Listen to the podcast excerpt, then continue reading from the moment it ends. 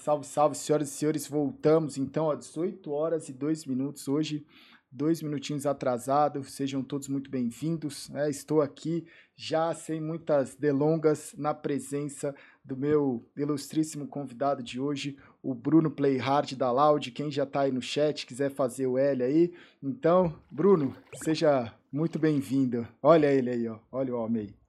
E aí, rapaziada, e aí, Gal, valeu o convite, valeu, rapaziada aí do chat do Gal, rapaziada brabíssima aí, um prazer estar aqui trocando essa ideia, valeu demais o convite, valeu Fusion pelo convite aí, e, cara, é isso, acho que, é, que essa união aí vai, vai levar o cenário muito longe ainda, vamos trocar essa ideia. Cara, o, o, uma coisa, né, você já abriu, o, foi, né, a Fusion é, tá, tá é, colocando aqui toda a energia, né? Tem todo o cenário aí, ó, tudo bonitinho, né? Com Powered by Fusion. E uma coisa que, cara, não tinha nada a ver com o bate-papo, mas que me surpreendeu muito, já que você falou, foi a parceria, né? Que vocês têm, a Loud tem com a Fusion, e vocês, um comercial que vocês fizeram, acho que foi ano passado, né? Um, um comercial que aparece o time inteiro, tudo, desenvolvendo sabores e tal. Cara, uma produção uhum. hollywoodiana, como é que é? Eu vou abrir já assim perguntando mesmo, como é que é uma você construir uma equipe, que a gente vai chegar lá, mas acho assim, como que é a sensação de você ver um comercial sendo produzido nesse nível? Cara, é, esse comercial que a gente fez com o Fusion no ano passado, só para contextualizar a galera aí do chat, Basicamente, quando a gente trocou essa parceria de Fusion, no final aí do primeiro ano, no segundo semestre, a gente lançou a PET de um litro. A PET de um litro de Fusion, que é branded by Loud. Então, ah, se sim. você vai no mercado, você vê a PET de, de um litro do energético Fusion, tá lá Loud, tal, tudo bonitinho, o estilo verde, preto, que é a nossa identidade visual, tem o logo do time. E aí, para estar tá lançando, para estar tá anunciando isso, a gente sugeriu né, para a marca de co-criar em cima desse comercial e fazer meio que um vídeo case da galera da Loud simulando serem os, os cientistas, hum. os pesquisadores por trás do sabor, e cada um colocando um ingrediente especial, um ingrediente secreto, fazendo uma zoeira, e aí surgia no final o Fusion de, de um litro, né? Fusion abraçou a ideia, como sempre, os caras estão fortalecendo aí nossas ideias, estão somando junto, é, e apoiaram a produção desse comercial e depois ainda propagaram esse comercial através das redes sociais aí é, e foi sensacional, cara. Eu te falo que essa experiência foi uma experiência que aqui é, no meu time, que a galera Muitas pessoas começaram no cenário há pouco tempo, há dois anos, um ano, nunca tinham tido. Então, para muitos, foi uma das experiências mais marcantes da carreira estar tá produzindo algo daquele nível, entendeu?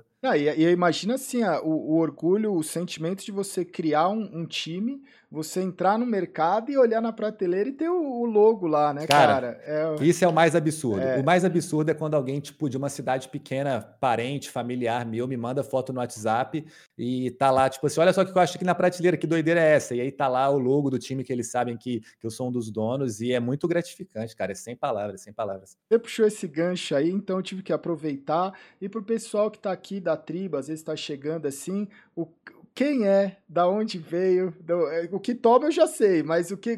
o Bruno Playhard, como é que você começou, velho? Como é que. Cara, a, a, história resumida é que eu era um cara que passava muitas horas jogando né, no computador, na, na internet como um todo, redes sociais, e sempre gostei de, de trabalhar com isso. Eu falo trabalhar porque eu conseguia ganhar um dinheiro desde bem novo, desde 15 anos. Na época do Orkut, eu já vendia comunidade, fazia public post no Orkut, que é algo já mais antigo. E quando eu comecei cara, é meu Orkut, canal. Véio. Cara, é, é, é antigo, Orkut é Criador de conteúdo no Orkut, né, velho? Nossa.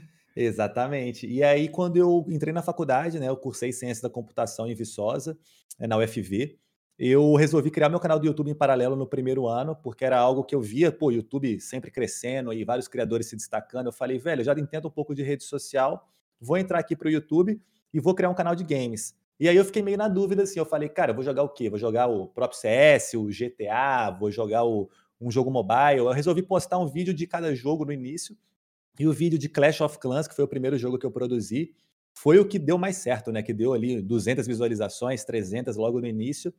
E aí depois eu resolvi investir é, nesse cenário específico de games mobile mais forte, né? Então a partir daí o meu canal foi se desenvolvendo com isso, até que depois de aí, cara, seis anos de canal, é, nessas idas e vindas aí de conhecer gente do cenário, de conhecer, ver oportunidades, identificar oportunidades, Eu sempre fui uma pessoa que gostou muito de fazer projetos e, e ir além ali do, do conteúdo apenas e tudo mais.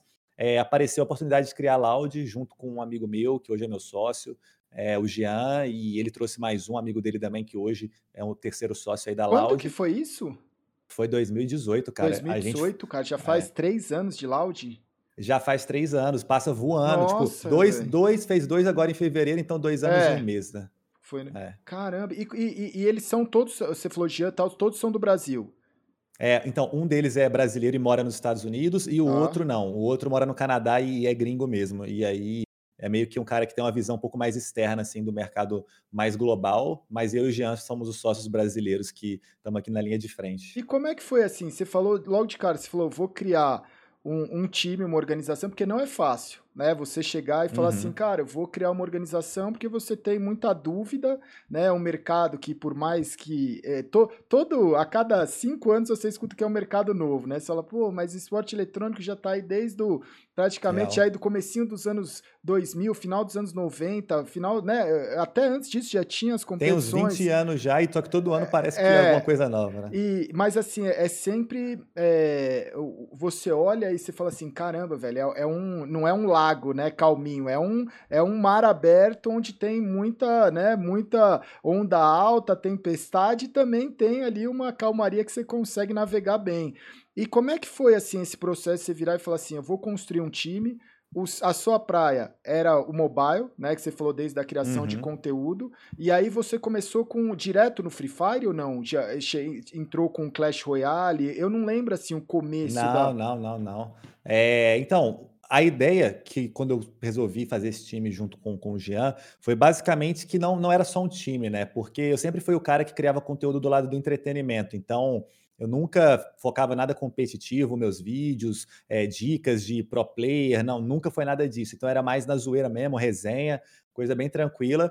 E aí eu falei assim, velho, beleza, se for para eu fazer um time, não pode ser só um time, tem que ser todo um projeto de conteúdo também em volta disso, que é o que eu tenho mais experiência. A parte do competitivo não é algo que eu domino, até por não ter é, treinado, ter sido um pro player, ter sido é, aprendido aí as técnicas de coach, coisa assim, não tem nada a ver com o que eu faço. Então, por mais que a gente jogue, não é a mesma coisa do que ser um profissional. Então a gente falou, cara, vamos no início focar no que a gente sabe mais. E por isso que no início a gente tinha uma força muito grande, principalmente no conteúdo e na parte da, das redes sociais. E com o tempo a gente foi estruturando a nossa parte de esportes também. Começamos só com Free Fire. Hoje a gente tem Free Fire, Fortnite e League of Legends é, como títulos de esportes dentro da organização. É, e o Free Fire é o que tem a, a, maior, vamos dizer, o número de jogadores, maior número de jogadores assim, é, e torcida, né? Porque a, o League of Legends a gente começou agora no CBLOL e o Free Fire a gente está desde o início. Então a gente conseguiu capitalizar bastante é, na nossa user base do Free Fire, sendo um dos primeiros times a estar tá investindo no conteúdo além do esportes, né? Então, quando a gente traz esse time que era um jogo que estava estourando, só que não tinha ninguém dando esse suporte de se conectar com a torcida e com a audiência, e a gente fornece isso de um jeito bom, a galera abraça, a galera torce, a galera apoia, e a gente consegue desenvolver é, as personalidades aí e a. Cada, cada personagem né, desse cenário que estava bem recente quando a gente começou o time, cara. Tinha um ou dois anos. E, e como é que foi assim? Você criava conteúdo de Free Fire antes de criar o time?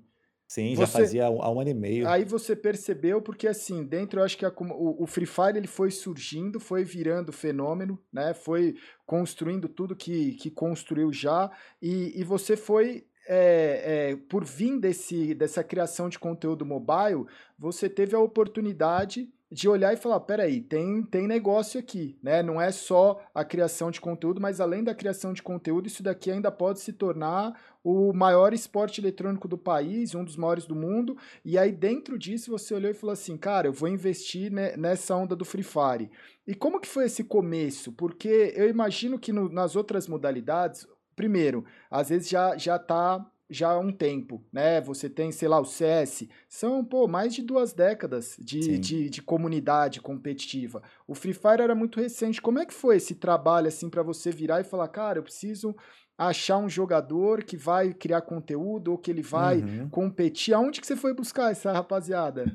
Cara, então, aí que você pegou no início foi o melhor do pior, pior problema e, tipo, uma das coisas mais legais também que aconteceu, porque não tinha cenário. Então, a gente fala cenário de Free Fire na época que não tinha, é, os campeonatos aí, os times é, cara, você não sabia quem que era realmente bom, quem não era, porque tinham existido um ou dois campeonatos oficiais. Então, como que você analisa performance, consistência, é, tá ligado? Nenhum jogador que jogou um ou dois campeonatos online, sem estar em um time com uma estrutura, é bem complicado, cara. Então, o que a gente fez? Eu trouxe um outro influenciador para o time, que chamava Crusher. E ele era um cara que também, além de criar conteúdo, ele disputava alguns campeonatos e ele conhecia bastante a galera do, do cenário raiz mesmo da comunidade, que disputavam os campeonatos, que jogavam é, campeonatos até de comunidade que eles faziam entre eles e não eram oficiais, mas que a galera já se destacava no dia a dia.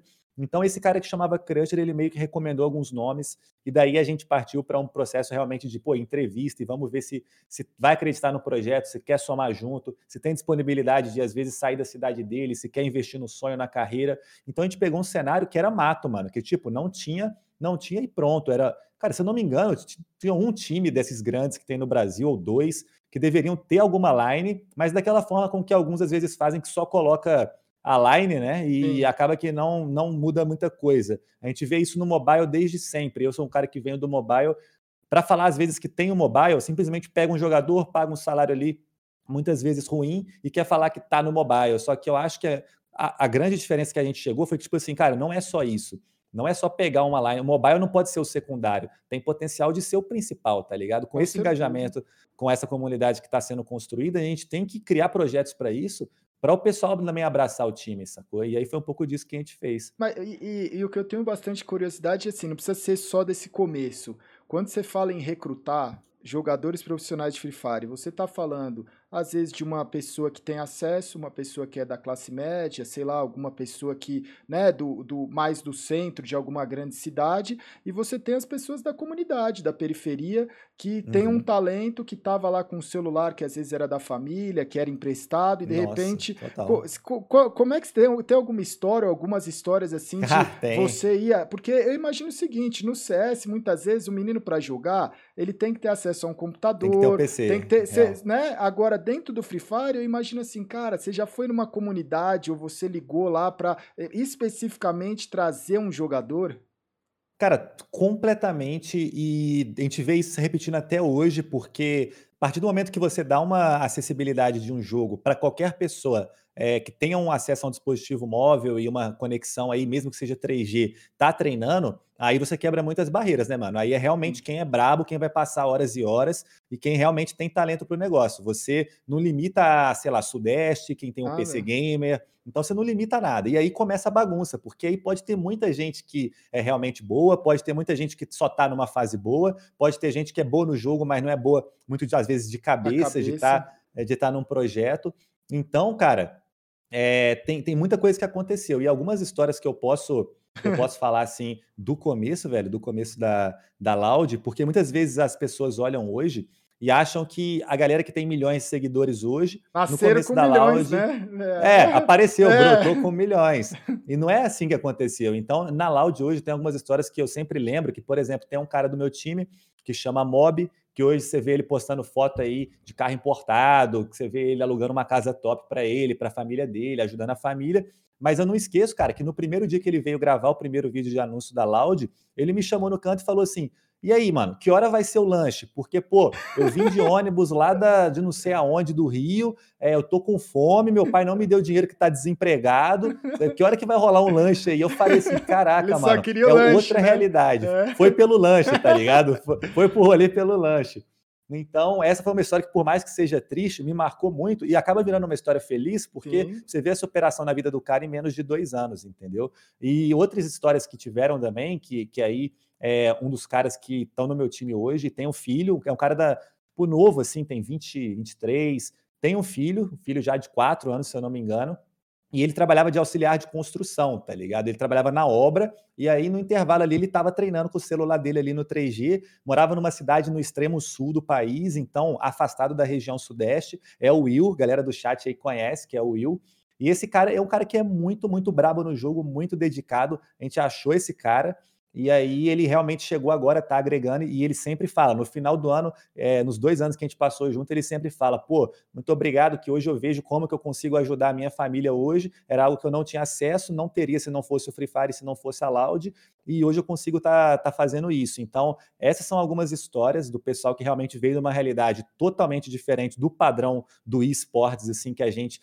é, convive aqui na bolha de São Paulo e tudo mais, só que acontecem. E a gente também teve outras por exemplo, da Babi, que ela estudava na faculdade de Direito, né? Só que, pô, era uma mina que queria estar no cenário, queria é, ter a chance no cenário, estudava meio que obrigada pelos pais, não curtia o curso, e aí jogava e a família já achava que era doida, né, mano? É, já achava sim. que, tipo, você sabe como é que é, deve ter ouvido muita sim. história, que a família acha que, pô, é doida. E aí, essa mina, hoje, é uma das influenciadoras que mais se destaca na Loud Sendo que quando ela chegou no primeiro dia da Loud, ela tinha vergonha de fazer um story, de postar uma foto. Caramba, no Instagram dela não tinha nenhuma foto, ela tinha tipo mil seguidores, que era só a galera mesmo da Próximo. comunidade que seguia ela, pró.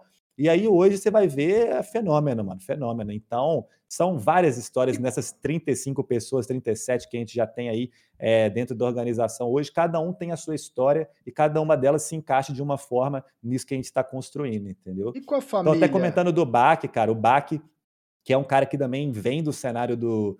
É, vem do Rio de Janeiro, né? Ele jogava outros jogos já, e aí PC, como por exemplo. É, Point, Point, Point, Point Blank, Blank Point Blank, Crossfire, a, a é, Crossfire, Crossfire, Crossfire é exatamente, exatamente.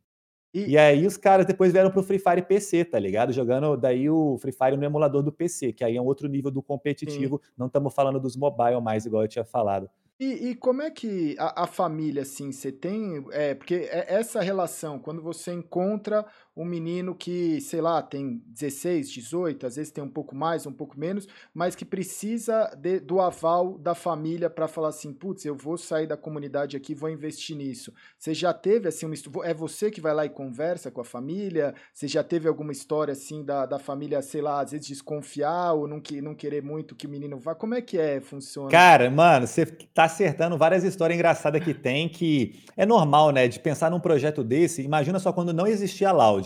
Não existia Loud. Aí chega o Play Hard, né? Um aleatório, liga para alguém de uma cidade pequena, interior, fala assim: ô, vem cá, vem gravar comigo aqui um videozão aqui para internet, vamos se lançar nas redes aí, vamos ficar rico. Mano, Tipo, não é, a família não entende, cara. Eu não tô falando que é culpa da família, porque Sim. a família simplesmente não tá envolvida nesse cenário, tá ligado? Então. E não é comum, não vão, né, alguém aparecer e falar com, com coisa boa, né? Eu percebo muito quando você vai falar Exatamente. com pessoas mais né, simples e que, e que falta para essas pessoas, a pessoa estranha.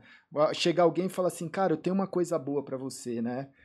Exatamente, uma oportunidade única de ouro. E eu, eu, chegava muito falando isso. Eu falava assim, velho, a gente vai construir uma coisa que ninguém fez ainda. A gente vai chegar onde ninguém chegou. Antes de existir, eu falava isso. Tem muito corte de, de clipe do início da Loud do pessoal falando isso. E aí teve uma história que tem uma outra menina da Loud que chama Voltan, ah. que no começo da organização era para ela ser a primeira a primeira mulher da Loud, a primeira integrante do sexo feminino da Loud. E aí a gente ligou para casa dela, porque por mais que ela já seja mais velha, ela é da minha idade, a, ela era muito próxima da mãe dela e morava numa cidade do interior, entendeu? E aí, como era uma cidade muito pequena e aquela realidade de família do interior muito grudada com a filha, ela falou assim: então, eu gosto muito da ideia, com certeza, meu, com certeza meu sonho é se dedicar no Free Fire, eu treino para isso, mas minha mãe, né? Tem que, tem que falar com a minha mãe, tem que conversar com ela. Aí eu falei, ah, moleza, né? Põe na, põe na linha aí que eu vou desenrolar. Eu vou falar que eu sou o Play Hard, é, 5 milhões de seguidores na internet. Eu falei, vou falar isso, cara. Na hora que eu falei, falei tudo, mano. Tipo, pô, vendi o sonho. Eu só lembro que ficou um silêncio. A mãe da voltando e falou assim: Hard, ó, não sei quem é você, não sei o que é isso de time de esportes aí, mas só sei de uma coisa: você não vai levar minha filha para São Paulo, não, que eu não quero saber quem que você é, não. E aí ela não veio, mano. E aí eu tive que chamar outra. E aí, depois de um tempo que estava dando tudo certo e crescendo, que aí a mãe dela, eu fui conversei de novo, ela falou: ah, agora pode ir. E aí ela conseguiu, pelo menos dessa vez, a oportunidade não passou, né, cara? Cara, porque é dureza, né? É um negócio novo. E eu tava até comentando com, quando encontrei o Nobru, que a gente tava falando, que eu falei para ele assim, né? Hoje, dentro dos esportes eletrônicos, tem as comparações e tal. E eu tava falando com ele, eu falei assim, cara, não tem. Olha as histórias que você tá contando, não tem como falar que o, o CS, ou o LoL, ou qualquer outra coisa, é o futebol dos esportes eletrônicos, pelo menos aqui no Brasil com o Free Fire, né? Porque você olha e você fala assim, cara, gente que saiu da comunidade e era é, pedreiro, né? Trabalhava na construção civil, Sim. era ajudante pedreiro, é gente que sai da, da favela, é gente que sai de outros lugares, são pessoas que é, é, largam tudo para ir viver um sonho e sem ter certeza nenhuma, né? Só com o seu talento. Então eu falo assim, não existe outra comparação,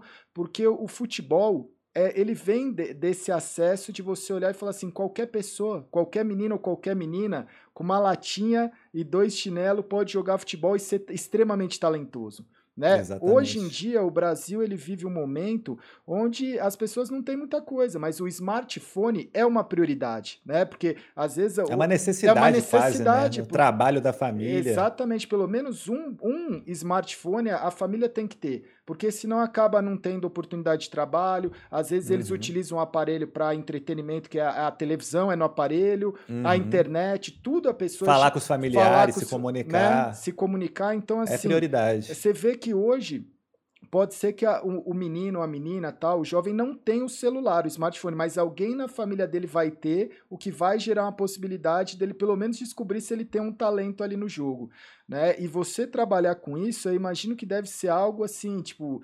gratificante num, num ponto que você fala assim, cara, eu não ajudei só uma pessoa trazendo ela para o time para jogar ou criar conteúdo, eu mudei a vida de uma pessoa que estava numa situação de extrema né, necessidade, ou que talvez não teria condição se não fosse por essa forma. Né? Como é que você lida com isso assim? Porque a partir do momento que você vai conversar com alguém, seja jogador ou influenciador, você sabe que ali você está mudando a vida da pessoa também. Uhum. Né? E tem não, sonhos. Essa... Às vezes você vai chamar a pessoa e a pessoa não se encaixa, né? Como um, um menino que pode fazer uma peneira e de repente você olha e fala: Meu Deus, o que, que eu vou fazer? Porque é o sonho dele, né?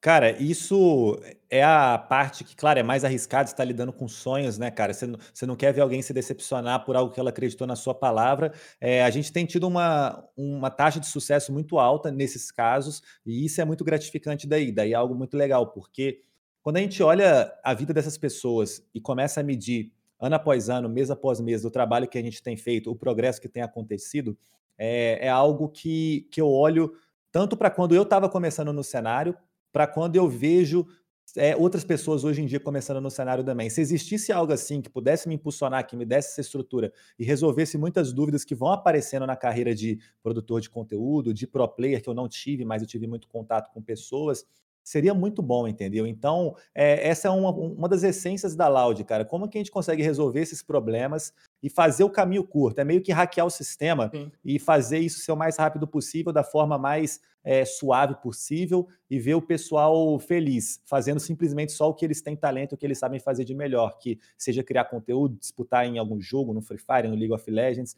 Então, é, é um pouco dessa vertente que a gente segue e, cara, tem sido, o resultado é, é, muito gratificante. Não tem nada melhor, cara, não tem nada melhor que você realmente, que nem eu falei, chegar no final do ano e a galera realmente agradecer de verdade por algo que você fez. Não é aquela relação profissional, pô, muito obrigado, você está me pagando e eu estou fazendo serviço para você e a gente se odeia. Não, cara, eu sou grato pelo que você fez, estou aqui para somar. Enquanto eu puder somar, eu também vou somar do meu lado e a gente vai junto. Se um dia der ruim, vai dar ruim junto, mas é assim que a gente segue.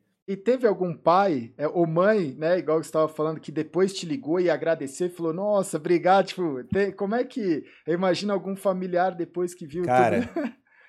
tem muito, quase todos, na verdade, que eu posso ter contato, já tive contato, obviamente, com todos. Às vezes chega ali dia das mães, a gente acaba trocando uma mensagem e tal, e sempre é o mesmo papo dificilmente chega alguém e fala assim: nossa, você está cagando, meu filho te odeia. Não, não aconteceu. Então a gente tem conseguido trazer essa felicidade para os familiares, para os familiares, para os lares e tudo mais. E, inclusive, tem um caso que é, aí eu acho excepcional também de citar, porque é do Turzinho. Ah. Turzinho, não sei se você já ouviu já, falar. Pô, já joguei a mão é. com ele. Já, ah, tu já... jogou a mão com ele. Real, mano. Real. O Turzinho, ele é ligeiro, velho. Então, todinho o ligeiro. Ele tem 14 anos o menino. 14 anos, brabo, também do sul, de uma cidade de Paranaguá. E aí ele foi um cara que a gente trouxe para um projeto nosso que queria aqui realmente é, retratar como, como seguir essa carreira desde cedo, né? Mostrar para a família que tem jeito de balancear tudo, mostrar para os pais que estão em casa que tem jeito de balancear tudo e ir bem em tudo. Então, quando o Turzinho veio, conversei com a família dele e ele já era um cara que era inserido no cenário, já jogava bem, É, então a família dele já conhecia e os pais dele ainda apoiavam e acompanhavam o cenário, então foi muito tranquilo essa parte. Mas o que me marca muito da história do Turzinho é que sempre que eu converso com a mãe dele, que acaba sendo uma família que a gente tem um pouco mais de contato pela situação dele, dele ser bem mais novo, a gente está sempre lidando com a família, ao invés de lidar com alguns assuntos diretamente com ele. A família está sempre agradecendo, cara. Então a família confia totalmente, a família apoia todos os projetos, a família sabe que a gente está em cima para realmente somar e ver o, o, bem dele, e a gente também não, não mede esforços. Se a gente acha que é o momento de tirar o pé um pouco do competitivo para ele focar na escola, a gente vai fazer isso. Se a gente acha que a cabeça dele está ficando um pouco cheia de pressão da, da torcida e de coisas da escola e da vida pessoal, a gente vai tirar o pé também. Então, com essa troca assim, cara, é, é, muito natural da família gostar de ver o, o, trabalho, né? E a gente tem tido muito resultado positivo com ele também, velho. Que legal. Isso, assim, essa parte é uma curiosidade que eu tinha muito grande, assim, de saber, porque são muitas histórias de pessoas que vêm de, dos mais diferentes, né? Menina, menina, é criança, é gente que vem da classe média, gente que vem da periferia. E aí, eu acho que uma outra coisa que muita gente daqui tem é a curiosidade é da, da construção, né? Você falou como que a Loud surgiu, mas como que você olhou como um dos responsáveis, eu acho que principalmente por essa parte, de olhar e falar assim, cara, numa, num, num, num mercado de esporte eletrônico, onde lá fora é gigantesco, no Brasil já está grande, você olhar e falar assim, eu vou trazer uma visão diferente, onde que você se baseou em relação, acho que, uhum. a, a, ter esse olhar da criação de conteúdo e a uhum. veia da competição, como é que foi, assim, a construção da, da Loud? Até o nome, por exemplo, tudo. Uhum. Como é que foi isso?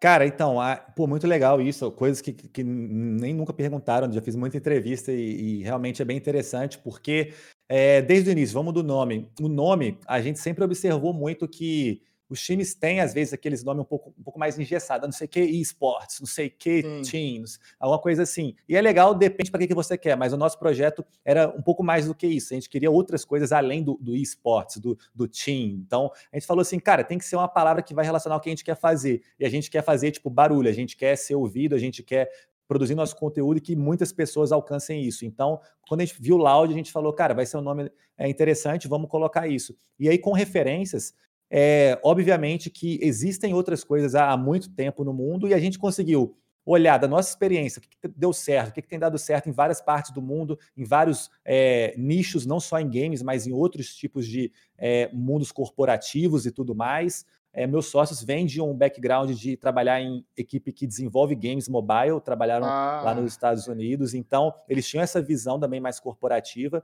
e tudo que a gente foi olhando assim, que fazia sentido, a gente foi plugando e melhorando com a nossa expertise do mundo, né? Eu já tinha sete anos de criação de conteúdo no YouTube e mais alguns de rede social, então, claro que eu utilizei isso na hora de construir a parte de marketing, social media e produção de conteúdo da Loud. E aí, plugando tudo isso, a gente, cara, buscou várias inspirações. Na época, quem estava muito forte na produção de conteúdo era a FaZe. A, até hoje, eles, eles são muito, muito fortes, eles são referência. Só que no mobile, eles não eram, não tinha é investimento. Então... Imagina que a FaZe, eu acho que o, o Free Fire está para lá Cloud, assim como Call of Duty está para Phase uhum. nos Estados Unidos, né? O, o, o, smartphone deles é o console, né? O americano tem acesso Exatamente. ao console, então a Phase tem um trabalho muito grande no, no, no, no Call of Duty, né? Total, total. E eles pegam aí esse público da, tipo, o não, só da América do também. Norte. É, eles falam, tipo, inglês, né, cara? Sim. E aí a barreira dos caras já é muito menor, porque qualquer pessoa que fala inglês no mundo vai poder estar acompanhando, e é um cliente que muitas vezes para as marcas são muito valiosos, e esses jogos também investem muito, então eles estão ali, vamos dizer, ali na nata do mercado, enquanto também a gente fica aqui na, nas trincheiras aqui, mas com um público muito grande e muito fiel também, muito engajado é, no Brasil falando você português. Você acompanhava o esporte eletrônico, assim? Você acompanhava em relação a, putz, eu vou assistir um campeonato? O que, que você acompanhava, assim, na... Porque agora eu acredito que você está acompanhando um pouco de tudo. Né? Mas nesse é. período, vai, 2016, 2017, quando você estava criando conteúdo e criando, né, tendo essa inspiração e até o surgimento da Loud, você começou a acompanhar o que, assim?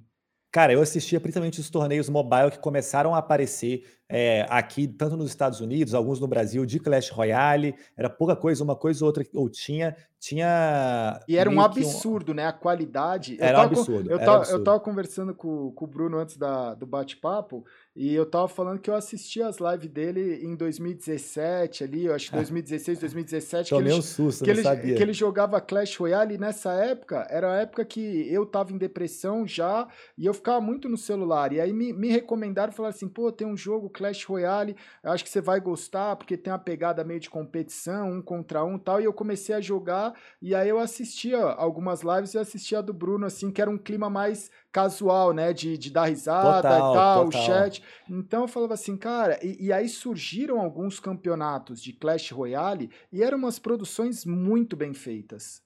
A empresa é muito perfeccionista no que eles fazem, a Supercell. Então, cara, eu não canso de falar isso. Eles fizeram muito bem feito o trabalho que eles fizeram nesses primeiros campeonatos. Só que algumas decisões no jogo de atualizações, e principalmente na comunidade brasileira, que, fazendo um paralelo para o Free Fire, que, pô, montou uma puta operação no Brasil e hoje eles realmente investem com força aqui, estão sustentando a comunidade, não foi algo que a Supercell fez naquele momento que poderia ter feito, tinha total condição de talvez estar sustentando os títulos é, mais ainda, né, do que ainda continuam andando aqui no Brasil.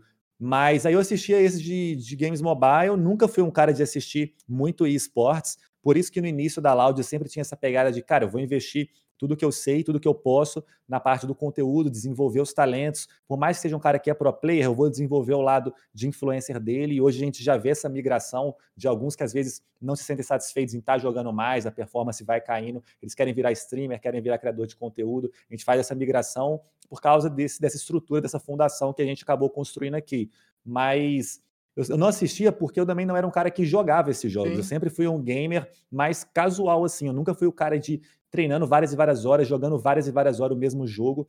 E aí no, no mobile eu me encontrei muito bem, porque eu estava numa época da faculdade onde eu podia pô, sair de uma aula, no intervalo da outra eu ia jogar. Jogava até no meio da aula também, né? Vou falar que também, às vezes tirava o celular daquela jogada, e era algo que me atendia muito bem. Por isso que eu sempre gostei e segui por esse nicho. Mas os meus sócios, por outro lado, os caras já acompanham mais, a gente trouxe aí managers de esportes que daí acompanham e têm essa experiência para dar esse suporte, né? Que nunca foi muito a minha praia, a minha área. Para ser sincero, quando eu assisto o jogo, meu coração já vai na boca, eu fico nervoso, fico confuso.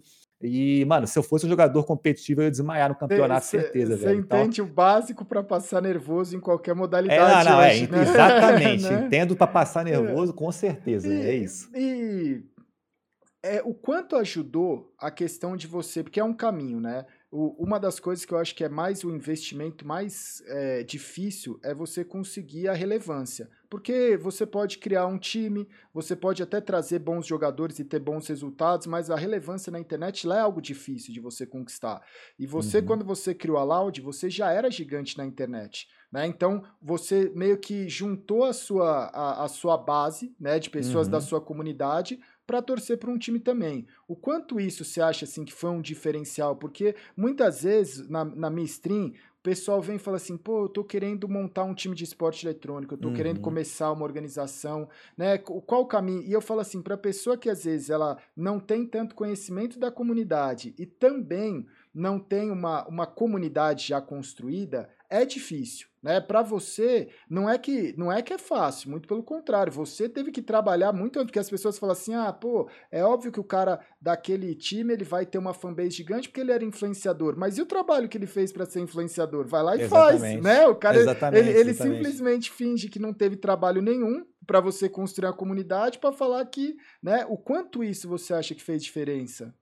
Cara, fez muita diferença isso na largada, porque no primeiro dia, no dia 1, um, quando pô, eu falo que eu tinha um projeto, que era um projeto de um time, todo mundo do Free Fire que me assistia na época, meu canal estava super em alta, falaram assim, pô, que, que legal, que projeto legal, porque não tem nenhum outro, foi o uhum. primeiro, vamos acompanhar. E aí aquela enxurrada, aquele efeito viral, bola de neve, tudo isso que aconteceu. Mas isso é no dia um, cara. Na segunda semana, se você não tem processos numa empresa para realmente sustentar a operação, vai ser um fogo de palha, vai ser tipo um golfinho, vai sair da água, fazer uma graça, depois vai sumir. E aí não é, não é só a única coisa que é necessária, senão todo mundo que tem todo mundo que tem user base estaria fazendo time, estaria usando da user base para converter para algum projeto. Então você falar sobre algo é fácil.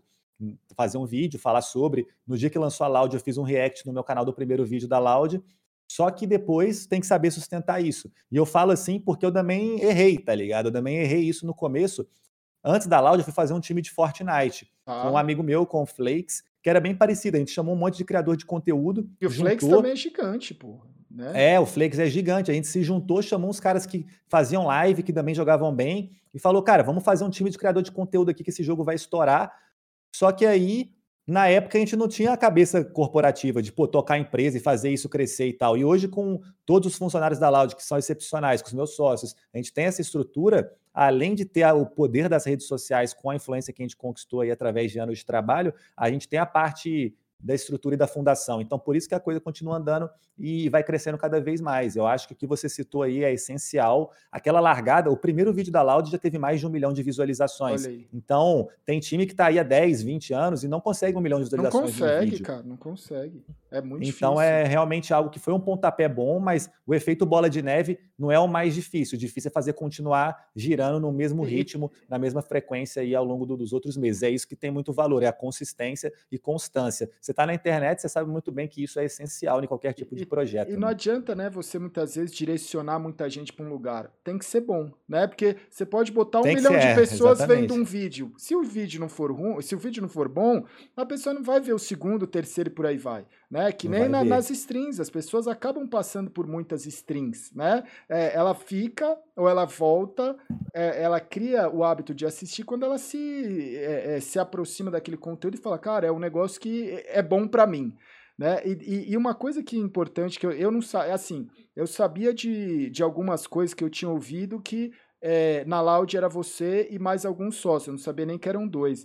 Mas um negócio uhum. muito interessante é que quando eu vejo alguém da comunidade, né, seja criador de conteúdo, seja um ex-atleta ou uma pessoa que tem dinheiro e fala, cara, eu vou criar um time, eu percebo que a, a maioria ela centraliza muito, né? Ela fala assim, cara, eu vou investir num time e eu vou centralizar, eu vou decidir que, que, quem vai ser os jogadores, como é que vai ser as redes sociais. Ele quer é, é, é, um, é um pouco do hobby, né? Sabe aquele cara bilionário que é dono de uma. O que mais tem agora é jogador de futebol fazendo é, time. É, agora é toda qualquer hora que você tem uma organização aparecendo, ainda mais de Free Fire, que é facinho de botar de pé, então tá aparecendo toda hora, e, velho. E, no, e no, até no esporte convencional, né? Você vê aquele cara que tem a, a, escuderia de Fórmula 1, ou aquele cara que tem um time de futebol, e, e eu acho que o centralizar ele é complexo, né? Porque você tem que entender um pouco de tudo. E você está falando que os seus sócios eles também são ativos, né? De você virar e falar assim, o quanto é, você você considera que foi um diferencial você descentralizar esse esse negócio de falar assim, cara, eu não entendo tanto do, do, do qual é o melhor jogador, mas eu vou trazer o melhor cara, ou pelo menos o, que o melhor que eu conseguir para convocar os jogadores para mim, né? Eu não entendo tanto de Absurdo. design, mas eu vou trazer um cara que manja de design, né? Porque muitas vezes a pessoa quer tudo para ele, ele quer decidir o logo, ele quer decidir o nome, ele quer decidir o jogador, e você vai ver, você fala assim, caramba, velho, por que, que o cara não, não, não, não né, repassa um pouco disso? Com certeza, com certeza. Isso é essencial em qualquer tipo de empresa, que é delegar, e era algo que eu tinha muita dificuldade, eu tenho até hoje, eu tenho muita dificuldade com isso. Por quê? Porque eu vim de trabalhar com internet, trabalhar com YouTube, e aonde você é uma empresa de uma pessoa só, na maioria das vezes.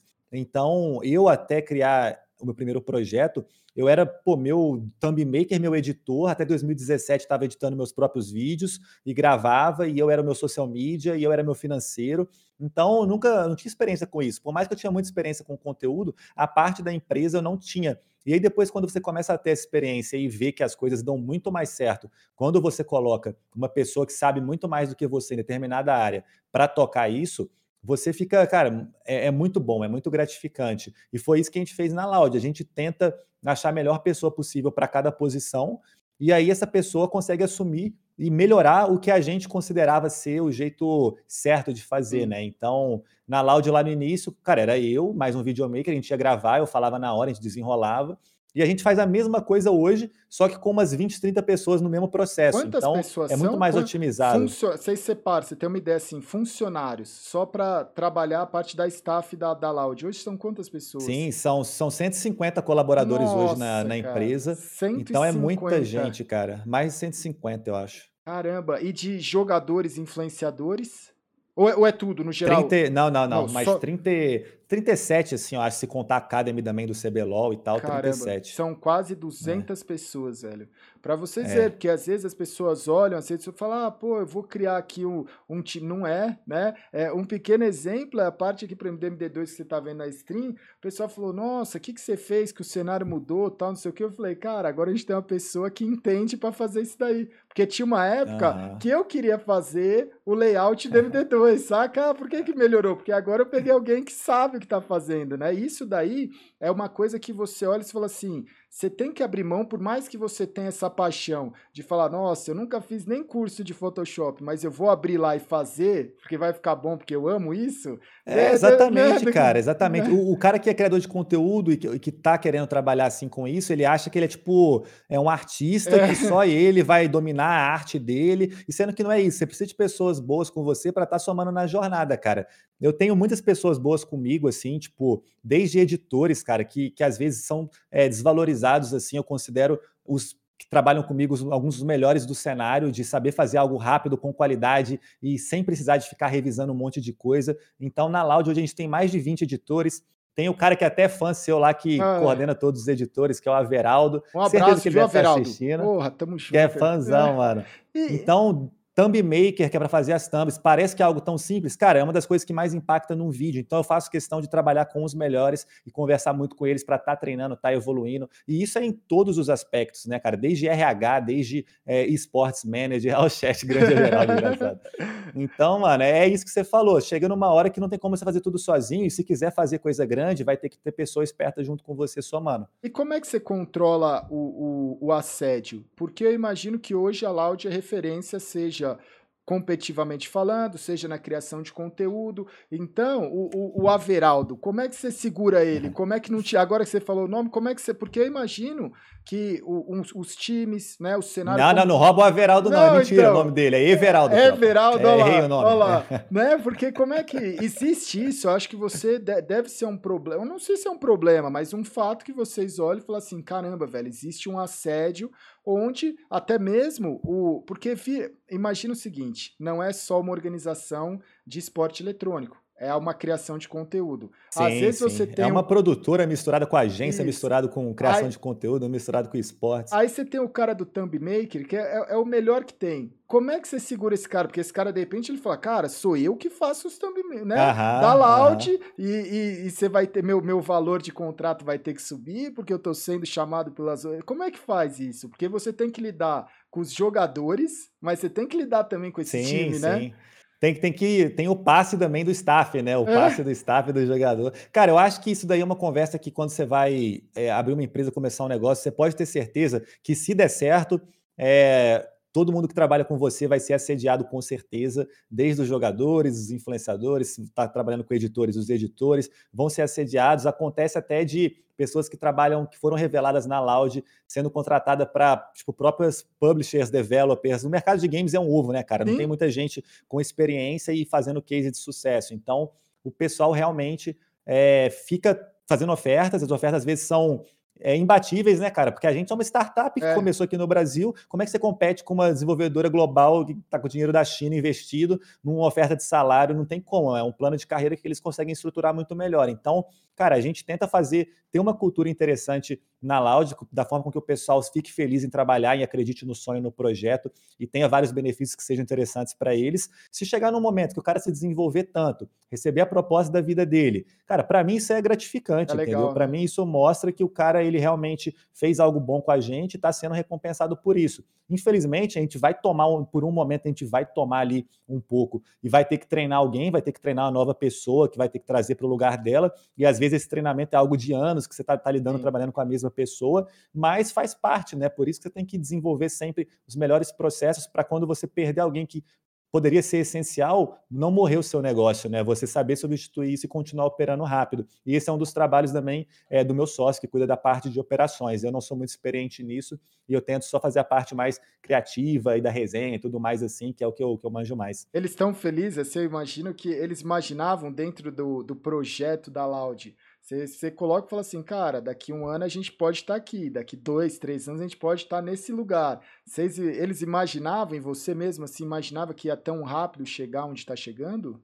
Cara, no começo, muita gente chegou para o projeto porque eu já conhecia de outros projetos, então eu conhecia a galera do cenário que mandava bem em determinadas áreas e trouxe, mas a gente estava começando, estava engatinhando. Então hoje eu tenho certeza que ninguém ia imaginar o tamanho que chegou, até porque eu também não, não imaginava. Talvez os meus melhores sonhos eu acreditava, mas é, ia ser difícil pensar que ia realmente crescer tanto.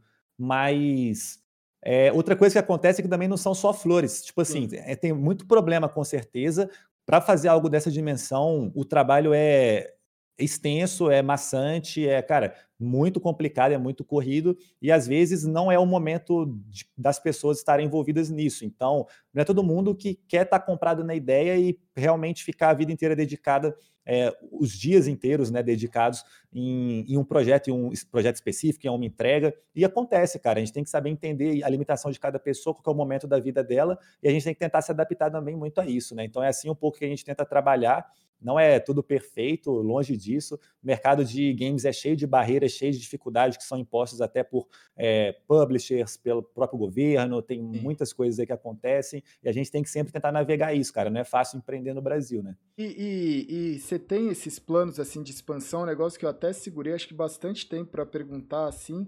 Mas como quem não quer nada, assim, vocês têm planos assim para o CS, por então, exemplo, para outras modalidades? Então, tropa, eu tenho um plano com o Gaules, velho. Olha aí. Olha. né, velho? Porque. Fazer já largar aí aquela, né, pra é, galera. Olha aí. Eu que fui deixar numa saia justa, você devolve.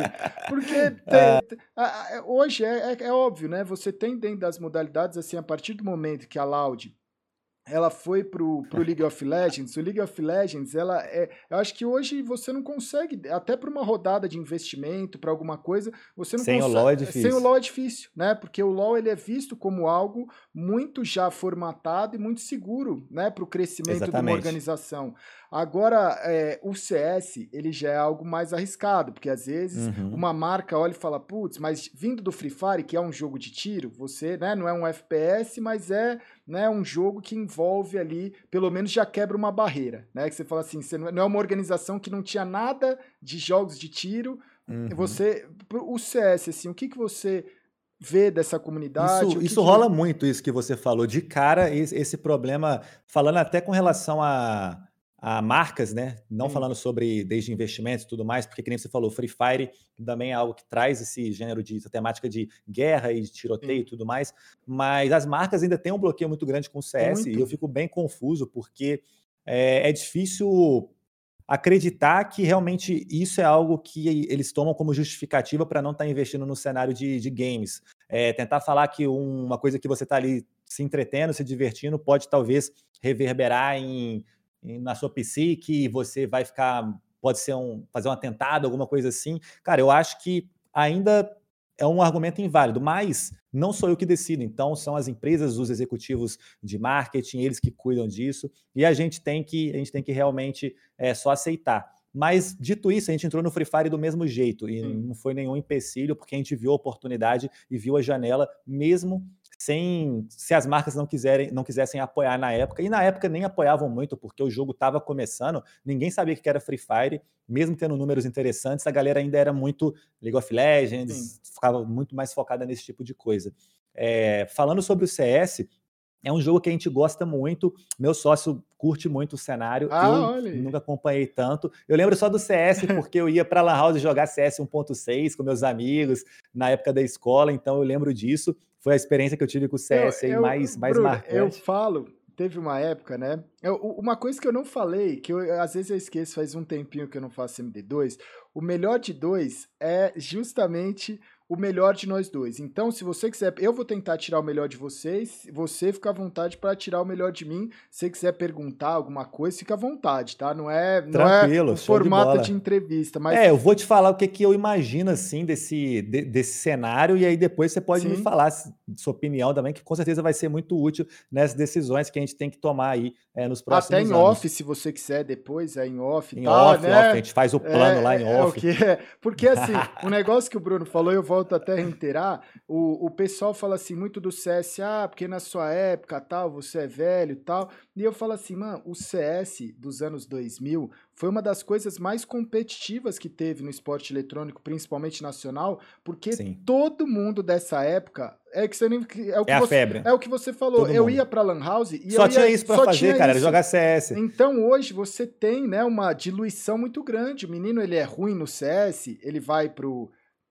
Valorant, aí ele chega lá, é ruim, vai pro Rainbow Six, ele é ruim lá também, ele pode ir pro Fortnite. Tipo assim, ele tem muitos jogos para ser ruim. Ou ser bom. Não, e essa, essa fase do CS, é? cara, eu falo para você que a galera nem passava pela cabeça não. deles ser bom ou ruim, é. se competir ou não. Era só ir pra resenha e jogar aquele CS com o... seus amigos em uma LAN, juntar na casa, levar os PC e jogar junto. O então, CS, isso era muito da hora, o velho. O CS ele é incrível porque todo mundo nessa época jogou, né? Ouvia o CS, ouvia o, a parte ali da, da Lan House, frequentou a Lan House e lá só tinha CS para jogar. Uma coisa que você falou que eu, que eu achei legal e que até um, um, update muito legal que a gente teve esse ano é que marcas lá fora tinham um problema em patrocinar, porque eu acho que a gente vive esse estágio que são as últimas ou a última geração que, que você vai ter que lidar com isso. Que, por exemplo, lá fora tem campeonatos SL. A DHL é uma patrocinadora da SL e ela só permitia colocar o logo dela na tela de comentário do jogo, no pré-jogo, no pós-jogo, na entrevista. Quando chegava na tela do CS, não podia ter o logo deles. Esse ano, graças a Deus, eles deixaram, né? Então, os campeonatos da SL, eu percebi isso, eu falei assim, caramba, velho, os caras têm agora, quebrou essa barreira. Só que eu ficava pensando, eu falava assim, putz, é uma marca que é um correio global, né? Vai eu, vai você, vai o menino, mas vai também o senhorzinho, de 60 anos, ele pode olhar alguma coisa e falar assim, putz, olha isso que é isso, né? Guerra e tal. Então, acho que assim, existe ainda uma, uma geração que ela flutua, que ela não sabe o que é esporte eletrônico, ela Sim. não sabe o quanto o jogo de tiro ele é realmente violento ou não, porque daqui a um tempo a gente não vai ficar precisando explicar muito para o diretor de uma empresa o que é esporte eletrônico. Ele vai falar, putz, eu jogava, né? Uhum. Então a gente ainda tem essa barreira que a gente tem no, no mundo e principalmente né, no, no, acesso à internet, pessoas que não, não sabem tanto né, o, o, o quanto é Não viveram não isso, né? viveram. né? Não é culpa delas, é, né? Os caras não viveram isso. Mas eu acho que a gente está já numa, numa etapa final, assim, disso tá daí. Numa transição, é, tá numa tá bem no final da curva, com certeza. Tá numa transição. E aí dentro do CS que você tava falando, você ia na Lan House, jogava Sim, o CS. É, na,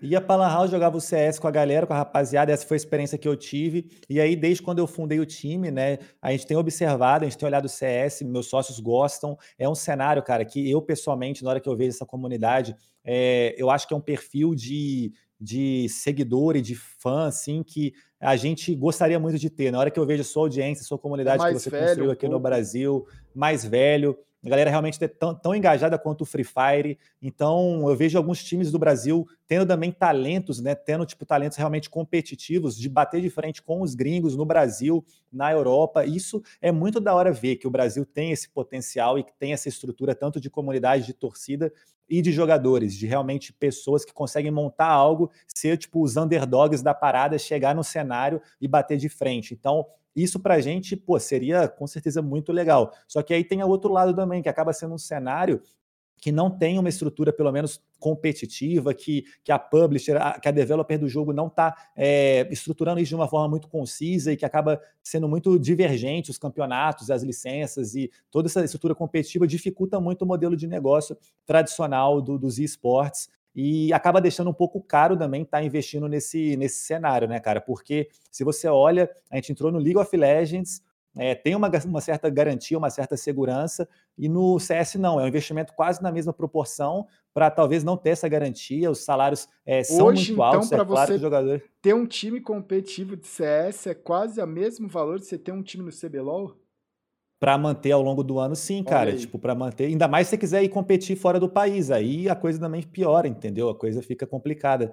Então. Então é algo, é um mercado que, cara, não, não falo que está inflado, porque tem o seu valor, sim. com certeza, só que é algo que às vezes, no momento, não faz sentido para a nossa estratégia da empresa, entendeu? Só que a gente sempre está de olho e quando, cara, se a oportunidade fizer sentido, a gente vai fazer tudo possível para estar tá entrando, igual a gente fez com League of Legends, que é igual você falou, você identificou coisas muito importantes. Cara, muitos fundos estão olhando para o League of Legends, muitas marcas só patrocinam se tem League of Legends, então é algo que está bem estabelecido, bem consolidado. A gente fez o impossível para entrar e a gente conseguiu entrar na franquia. É, o CS Vocês é um pegaram uma janela títulos. muito boa, né?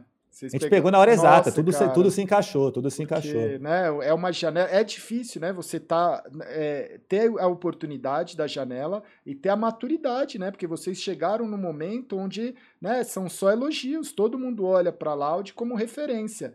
E eu, sim, eu acho que assim, sim. é o momento onde todo mundo quer ter a Loud dentro da sua comunidade. Né? Para o League of Legends, agrega você ter a Loud. Para o CS, hoje, quando a gente olha e fala assim, caramba, velho, agregaria ter a Loud no CS, né? E em qualquer outra modalidade, isso é uma janela muito boa.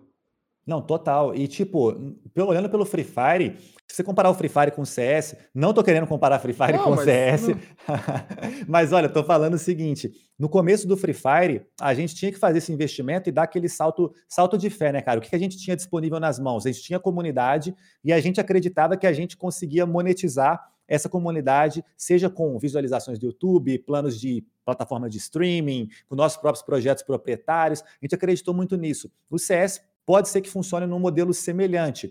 É, a diferença é que os custos de entrada no CS já é outra brincadeira. Então, mesmo sem apoio, se as marcas não quiserem patrocinar por ser tiro, se os campeonatos forem complicados de modelos, de ter modelos de franquia e forem caros para sustentar os times lá fora do país, pode ser que a própria comunidade fortaleça um projeto em um time e esse time consiga, é, cara, falando desde uniformes, desde próprio Sim. conteúdo, licenciamento de conteúdo e de novos serviços, que esse público é um público que consome, é um cara que realmente é apaixonado e torce pelo time e gasta. Pode, podem ter formas de fazer isso acontecer sem se preocupar com o dinheiro tradicional do cenário de esportes. E é isso que a gente também é muito especialista em fazer, em como deixar tudo break-even, tudo sem tomar prejuízo e continuar a operação crescendo, entendeu? Então eu acho que tem muita coisa que pode ser feita e, cara, a gente vai sempre estar de olho no CS, porque, que nem você falou, é um dos grandes títulos que está perene aí ao longo de várias décadas e eu vejo continuando pelas próximas décadas também, entendeu? É que tem, você tem muitas é, possibilidades, né? Eu acho que dentro do CS você fazer que nem o modelo da Fúria, por exemplo, que começou revelando os talentos, vai demorar dois anos, três anos, às vezes um pouco menos, às vezes um pouco mais, mas você tem, né? A Fúria ela mostrou que você existe essa possibilidade de sim você trazer os jogadores da base do Brasil e fazer um projeto, vamos dizer assim, com um orçamento não tão alto, com um custo não tão alto, e você chegar entre os top 10 do mundo, que eu acho que é, é onde você quer estar. Tá. Não dá para você garantir que o seu time vai ser o melhor do mundo como uma organização, não tem. Mas você tá ali no top 10, você fala assim, cara, a gente consegue colocar como objetivo, eu acho que o grande objetivo do CS é estar tá no top 10 times do mundo. Ou você pode comprar um time que já tem jogadores que podem, né, com uma facilidade chegar lá. Isso que você falou de estar tá inflacionado, realmente, eu acho que hoje a gente vive no CS o momento onde os jogadores, os salários, principalmente é, postaram né, nas redes sociais a Cloud9, né, a Cloud9 colocou lá os valores e são valores extremamente altos, né? Pô, 30, 40, 50 mil dólares de, de contrato mensal para um jogador são valores que você olha assim e fala assim, caramba, velho, né? Não sou... Porque o pessoal fala assim, porra, Gal, como é que quando o G3X vai voltar? Eu falo, meu irmão, do jeito que vocês querem, vocês ficam, ah, mas, é. mas né? Ninguém quer. São poucas, né? Você olhar e falar assim, cara, como é que eu vou fazer isso? Né? Então, acho que existe um mundo onde o, o pessoal da Loud consegue planejar, né? Literalmente aí planejar de virar e falar assim, como é que a gente chega nessa equação onde a conta fecha? Porque é difícil fechar a conta no Counter-Strike hoje, né, cara? Com certeza, cara. A conta não fecha. Os times que estão fazendo isso estão com dinheiro de investimento externo e queimando dinheiro, não estão não tão lucrando. É não estão ficando nem no zero a zero, é realmente queimando para o projeto lá na frente ter uma, um nome grande, ter uma imagem grande, para conseguir mais investimento de mais empresas que não vão estar tá lucrando também. Então, cara, não é, não é questão de pô, ser mercenário, é questão de a empresa tem que ser uma empresa saudável. E se seu projeto não se paga, alguma coisa está estranha nisso, entendeu? Então, Cara, o CS é algo que apaixona muita gente, a comunidade que você mesmo tem mostra que, pô, tem futuro, tem muito potencial. Não só futuro, é o presente e tem futuro também. Só que tem que ser algo que é mais sustentável. E eu acho que a entrada é o que você falou mesmo, cara. É tipo, construir uma base, jogadores que estão aí se destacando, que a gente sabe que no Brasil tem muito, que o pessoal realmente dá vida e talvez construir um projeto em volta deles. Pode ser que não seja o melhor time, o elenco superstar dos melhores, os mais hypados, os que jogam, tem mais história, pode ser que não, mas pode ser que consiga representar bem e se no formato da Loud, se no modelo da Loud, a gente consegue conectar esses jogadores com a audiência de uma forma com que o elenco de super estrelas não consegue, talvez tenha coisa interessante ali também, entendeu? Então, qual, eu acho, acho legal essa sacada que você falou. Quais outras modalidades assim vocês miram? Valorante? O que, que vocês imaginam assim? Cara, o, o Valorante tá muito, tá muito legal de ver. O Valorante ele já começa interessante porque não tem essa barreira da violência. Eles conseguiram mitigar um pouco pelo design que, que eles implementaram no jogo. As decisões deles foram legais. O competitivo tá começando a engatinhar agora. E tem a já Riot, começou né? forte. É algo que a tem Riot... a Riot, que dá aquela segurança, né, cara? Você vê com, com a Riot que ela tem feito com o League of Legends e agora o Valorant, eles acreditam nesse potencial pelos próximos anos. A gente tem olhado sim, e por, pelo cenário estar tá começando agora, é algo que tem uma barreira de entrada muito, cara, incomparável é, com o CS. E é algo a se tomar cuidado, a galera que investe no CS, que está presente no CS, porque se você tem um cenário que, pô, é, está extremamente organizado, que está crescendo é, de uma forma saudável, que as marcas querem estar tá de olho, que tudo está dando certo, as atualizações vêm para agregar também, tem muita coisa para agregar, é algo a ficar de olho, porque a, acaba sendo um FPS para bater de frente. E por mais que, sei lá, tenha algumas coisas semelhantes com outros títulos de FPS que já passaram por aí e não tiveram tanto sucesso, é, muda o fator de ter Riot, de ter um, um, competitivo já estruturado e forte. Então eu acho que tem muita coisa aí, cara, que nunca vai substituir o CS. Eu acho que o CS é o CS pronto, só que, tipo, é, para organizações e para empresas que vão investir, é uma boa, uma boa entrada, cara, o Valorant. Eu, eu acho isso. É um jogo que é, tem sido bem forte. O que, que, é, você acha? Eu acho que é, é, é, muito parecido com o que a gente viu, por exemplo, do próprio Rainbow Six. Né, que, são assim, são gêneros de FPS, mas o cara que ele tá jogando Valorant e que ele tá assistindo, na minha humilde opinião, ele não é o cara que está muito ligando para o CS e estaria assistindo o CS. Eu acho que os públicos eles não se concorrem, eles, eh, eles podem se completar. Não teve jogador de CS que foi jogar, tipo, Valorant? Tem, não teve, né? tem, né? Para que, que vai ter? Os então, caras tá ganhando uma puta grana. Tem alguns, né? Tem alguns, mas eu acho que é, é a questão do cara, às vezes, ele já não estava satisfeito no CS, ele já estava pensando em querer alguma coisa nova, né? Ele, ele vê a oportunidade e fala assim, cara, no CS eu tô há tantos anos e esse foi o lugar que eu consegui chegar. Se eu for, é agora. Porque ele pode. Os ser... caras que estavam mal, então, é, né? Os caras que é, estão bem, dificilmente iria é, trocar para apostar. Eu não falo assim, é porque é difícil. No pé da letra é os caras que não estavam que não tava bem, né? Não é, não é, mas o cara também não estava mal. Ele só não ah. ia ser o top Uhum, ele viu oportunidade, talvez, de ser um dos tops exatamente, de um novo título. Exatamente. No Fortnite teve muito isso também. A galera que viu que o competitivo do Fortnite não estava indo muito bem e falou, cara, vou arriscar esse valorante aqui. Teve, exatamente. teve uma galerinha também. Porque eu acho que você troca, você arrisca e fala assim, cara, se eu demorar mais um pouco, lá vai ficar forte. Então pode ser que se eu for agora as coisas funcionem, né? Mas eu não vejo assim muita. É, por exemplo, o próprio Rainbow Six que eu falei, é um jogo que muita gente gosta de assistir Rainbow Six, assiste o CS, tem muita gente que. Eu, eu assisto partidas de Rainbow Six, mas eu nunca joguei, né? Tem pessoas que jogam uhum. Rainbow Six e gostam de assistir CS, né? Então eu acho que assim, tem muitas. É muito diferente um jogo do outro. Né? O Rainbow Six tem muita coisa, o Valorant já é um jogo diferente que tem muita coisa, né? Tem a, a, as, as skills, e aí tem os ultimates, e aí tem um, um tipo de mapa diferente. Sim. O CS outra mecânica. é outra mecânica, né? O CS, eu acho que ele tem a, a magia do CS é a simplicidade. Porque é o que eu falo assim, você foi na Lan House em 2000, você jogava Dust. Você jogava de AK, de AW. Não, de é a mesma coisa. Às vezes você... eu entro pra jogar com meus amigos, é a mesma coisa. Então, cara, você coisa. entra 20 anos depois, você vai jogar na Dust, mas vai ser, sei lá, Dust 2. Você vai Sim. jogar de AK, M4, AWP, você para para assistir uma partida, você sabe o que está acontecendo, né? Então o CS, e eu acho que assim, a Valve, também é uma coisa que você falou que eu acho importante. Não, isso é real, cara, faz todo sentido a, isso. A Valve, ela, do mesmo jeito que ela não te dá, ela não cobra e não tira. Isso uhum. é um uhum. negócio mágico. Que, por exemplo, o pessoal fala assim: ah, pô, o Valorant é o jogo perfeito e olha o carinho que a publisher dá, porque os servidores são 128 tick rate, tá? Cara, a maioria dos bisonhos, que inclusive tá aqui nesse chat, não sabe nem perceber se é 64, 128 ou 1 milhão de tick rate, saca? No casual, uhum. você não vai me falar que a sua experiência de jogo vai mudar muita coisa, porque o cara, mano, a grande, o, o, a, a maior massa de um jogo, ela se concentra nas patentes, nos elos mais baixos, né? Então, a grande maioria, ela nem vai perceber, ela vai falar, caramba, Mudou, agora é 128 tickets. Eu tô jogando CS, nossa, é um monitor que tá aqui na minha frente, saca? A grande maioria, ela é leiga.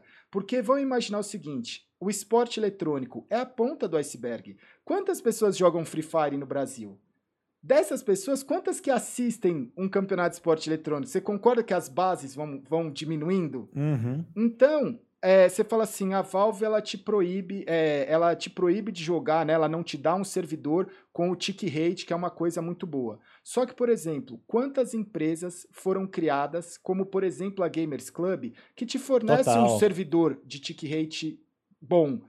Quantos campeonatos, né? Porque você fala assim, cara. A, a liberdade em alguns a, momentos é boa. A liberdade, é... entendeu? Então, a liberdade que é, não é só Gamers Club, é Faceit, é SEA, é o mundo inteiro. Então, a, a Valve, ela construiu o quê? Uma ponte entre as comunidades que você não deixa o jogo quebrar, Bruno. Porque imagina o seguinte, para o CS quebrar, se o CS quebra, vai quebrar um monte de empresa de servidor, um monte de empresa de competição, Sim. um monte de time, um monte, tantas coisas precisam quebrar que os caras olham e falam assim, cara, esse jogo não pode quebrar. A comunidade é dona do jogo, entre aspas. Por quê? Porque a Valve, o que, que ela faz? Nada. Ela chega uma vez por ano, duas vezes por ano, faz um Major, vende os stickers dela e fala: Ó, oh, esse aqui é o campeão. Mas, no dia a dia, quem segura é a comunidade, é as empresas que fazem os campeonatos, é os times que colocam lá o dinheiro, que é o que você falou. Para eu ganhar dinheiro, eu vou ter que investir. A partir do momento, Bruno, que você está investindo sei lá quanto por mês num time de CS, tu vai fazer de tudo para que isso dê retorno, certo? Com certeza. Né? Então, tem, que é, é, são coisas que eu olho dentro do SESC que eu falo assim, caramba, velho, eles não te dão nada, mas eles também não te proíbem de quase nada. E isso é bom, né? No final das isso contas. Isso é bom, isso é bom. É, tem é... algumas limitações por publishers, assim, developers que, que cara, quebram totalmente a, a, chance do jogo dar certo e continuar evoluindo. E, e, essa liberdade pode ser boa e pode ser ruim. Tem, tem sido boa, pela é, forma que hoje, você está falando, hoje, parece. Bru, eu, eu falo assim, ninguém, ninguém de nenhum jogo daria a oportunidade para um streamer que o CS me deu. Por quê? Porque, cara, era inimaginável. Quando eu comecei a transmitir do jeito que eu transmito CS, as pessoas do mercado olharam e falaram assim: cara, esse cara tá maluco. Qualquer outra publisher que fosse uma pessoa que olharia o jogo falava assim: mano, tira esse cara, esse cara não pode fazer o meu jogo assim. Tá fazendo qualquer coisa. Entende? Então, o CS, quando ele olha e fala assim: caramba, velho, a partir do momento que esse cara quer transmitir do jeito que ele quiser, mano, ele que se vire né? E ele quer fazer, e se der certo, é, é méritos dele, se der errado, ele também vai se quebrar. Uhum. Então, acho que assim, é, é, um negócio que eu falo, mano, que liberdade legal, mas é trabalhoso. Né? Você não vai chegar no final do mês, vai conversar com o cara lá da publisher, ele vai te dar um dinheiro, falar, joga minha liga, faz desse jeito, eu vou colocar você na TV. É, é, eu, eu falei no Flow isso, é, é o pai que foi embora e volta de vez em quando para te cobrar alguma grana, né, velho? Exato. Então, é, é muito doido, velho. Mas é um negócio que é, é apaixonante.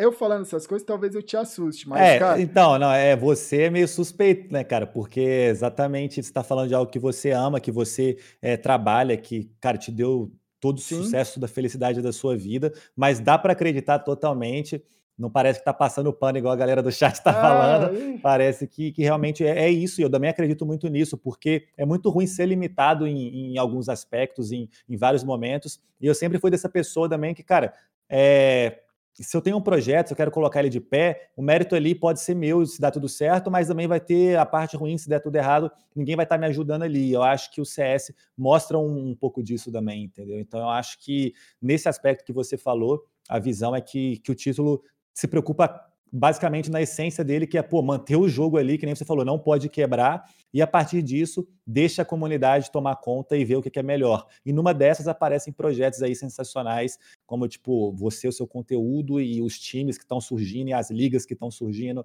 e as empresas de tecnologia, servidores e, e matchmaking, tudo que rola. Isso é, é, muito interessante. Não rola nos outros jogos, porque o monopólio acaba rolando também da, das empresas, né? Uma, uma SL hoje, ela não deixaria o CS quebrar só uma SL, ela é uma empresa gigantesca de organização, transmissão de campeonato com os direitos globais.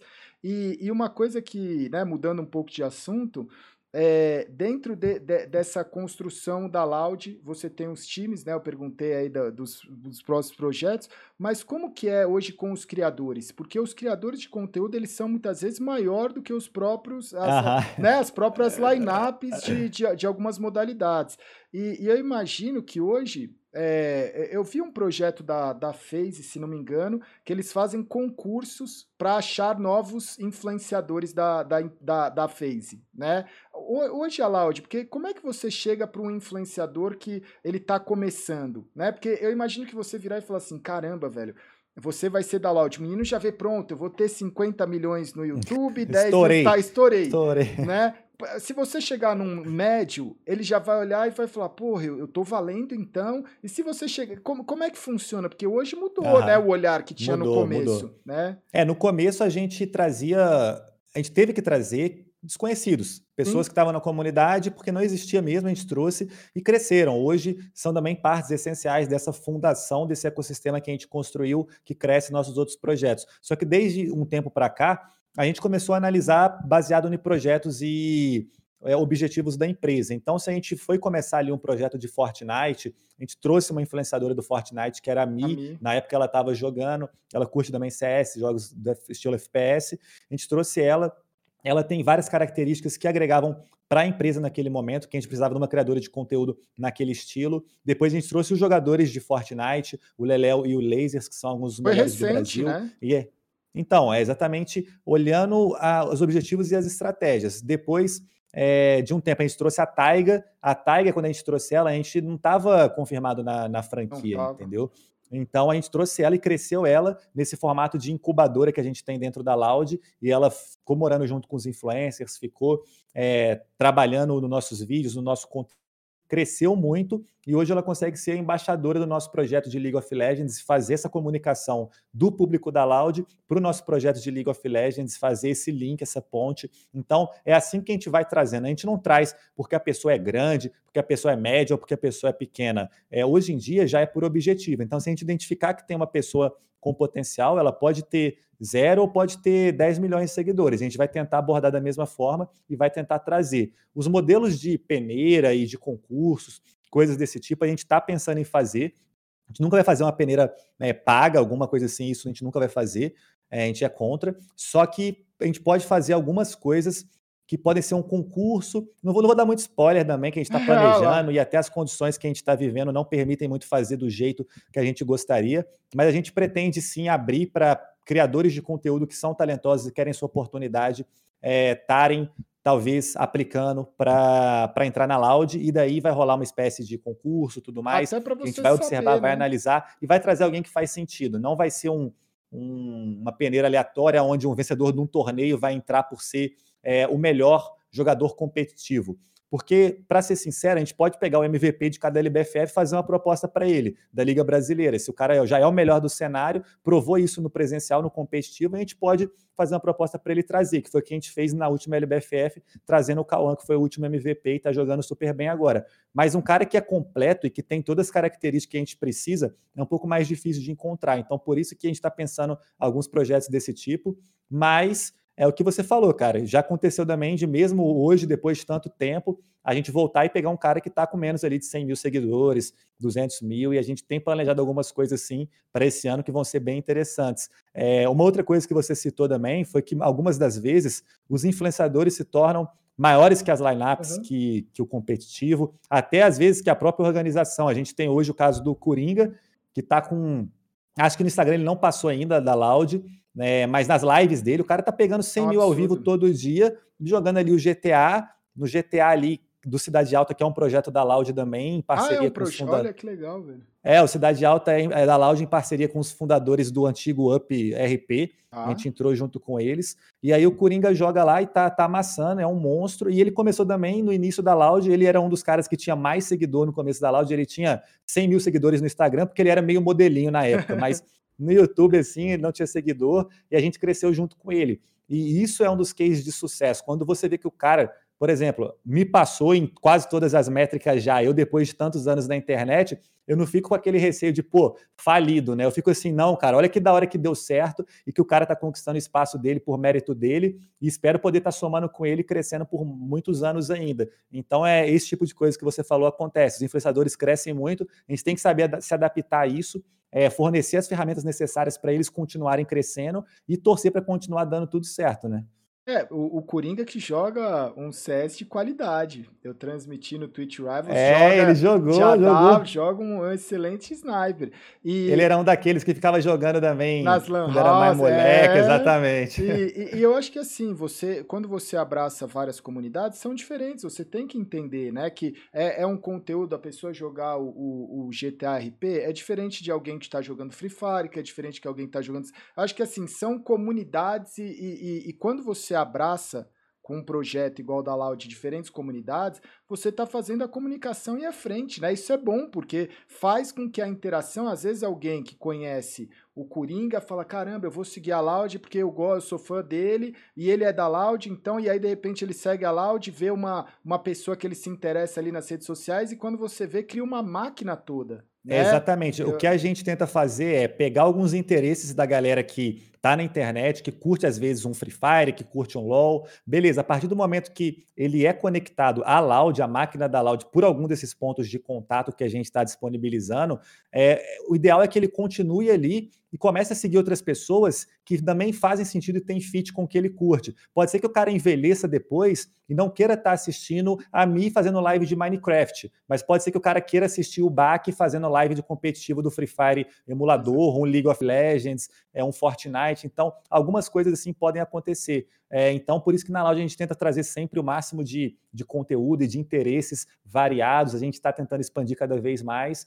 E, cara, é o que você está falando. Parece que a sua percepção é exatamente o que a gente tenta fazer, e isso é, um ótimo sinal. O, o pessoal tava falando desse ano, cara. Eu fiquei extremamente o baque, que ele pegou mais de 500 mil hum. né, no campeonato, que foi um absurdo. né?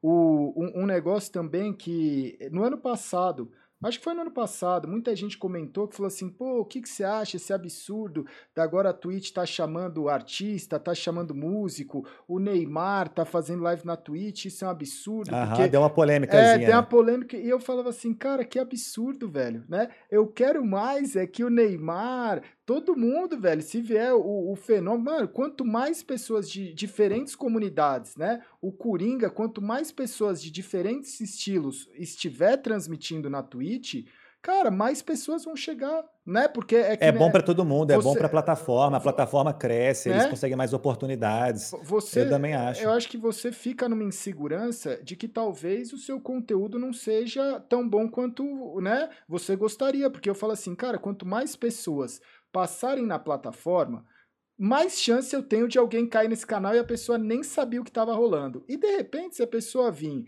e, e sentir, né, um, um se, se, sentir confortável, ela vai ficar.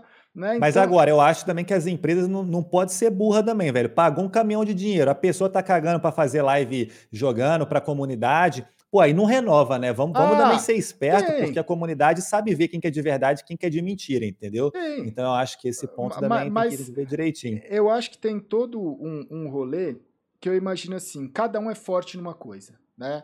É, vamos imaginar que você traz uma pessoa, um artista, um, um músico, e ele é uma pessoa extremamente forte no mainstream, né? Uhum. A partir do momento que você vê um, um músico, ele não é um streamer, ele não é uma pessoa. Mas ele é, é um cara que, a partir do momento que ele virar e falar assim: olha, nas redes sociais dele ou no público que ele atinge, ele fala: Ó, oh, tô fazendo live nessa plataforma.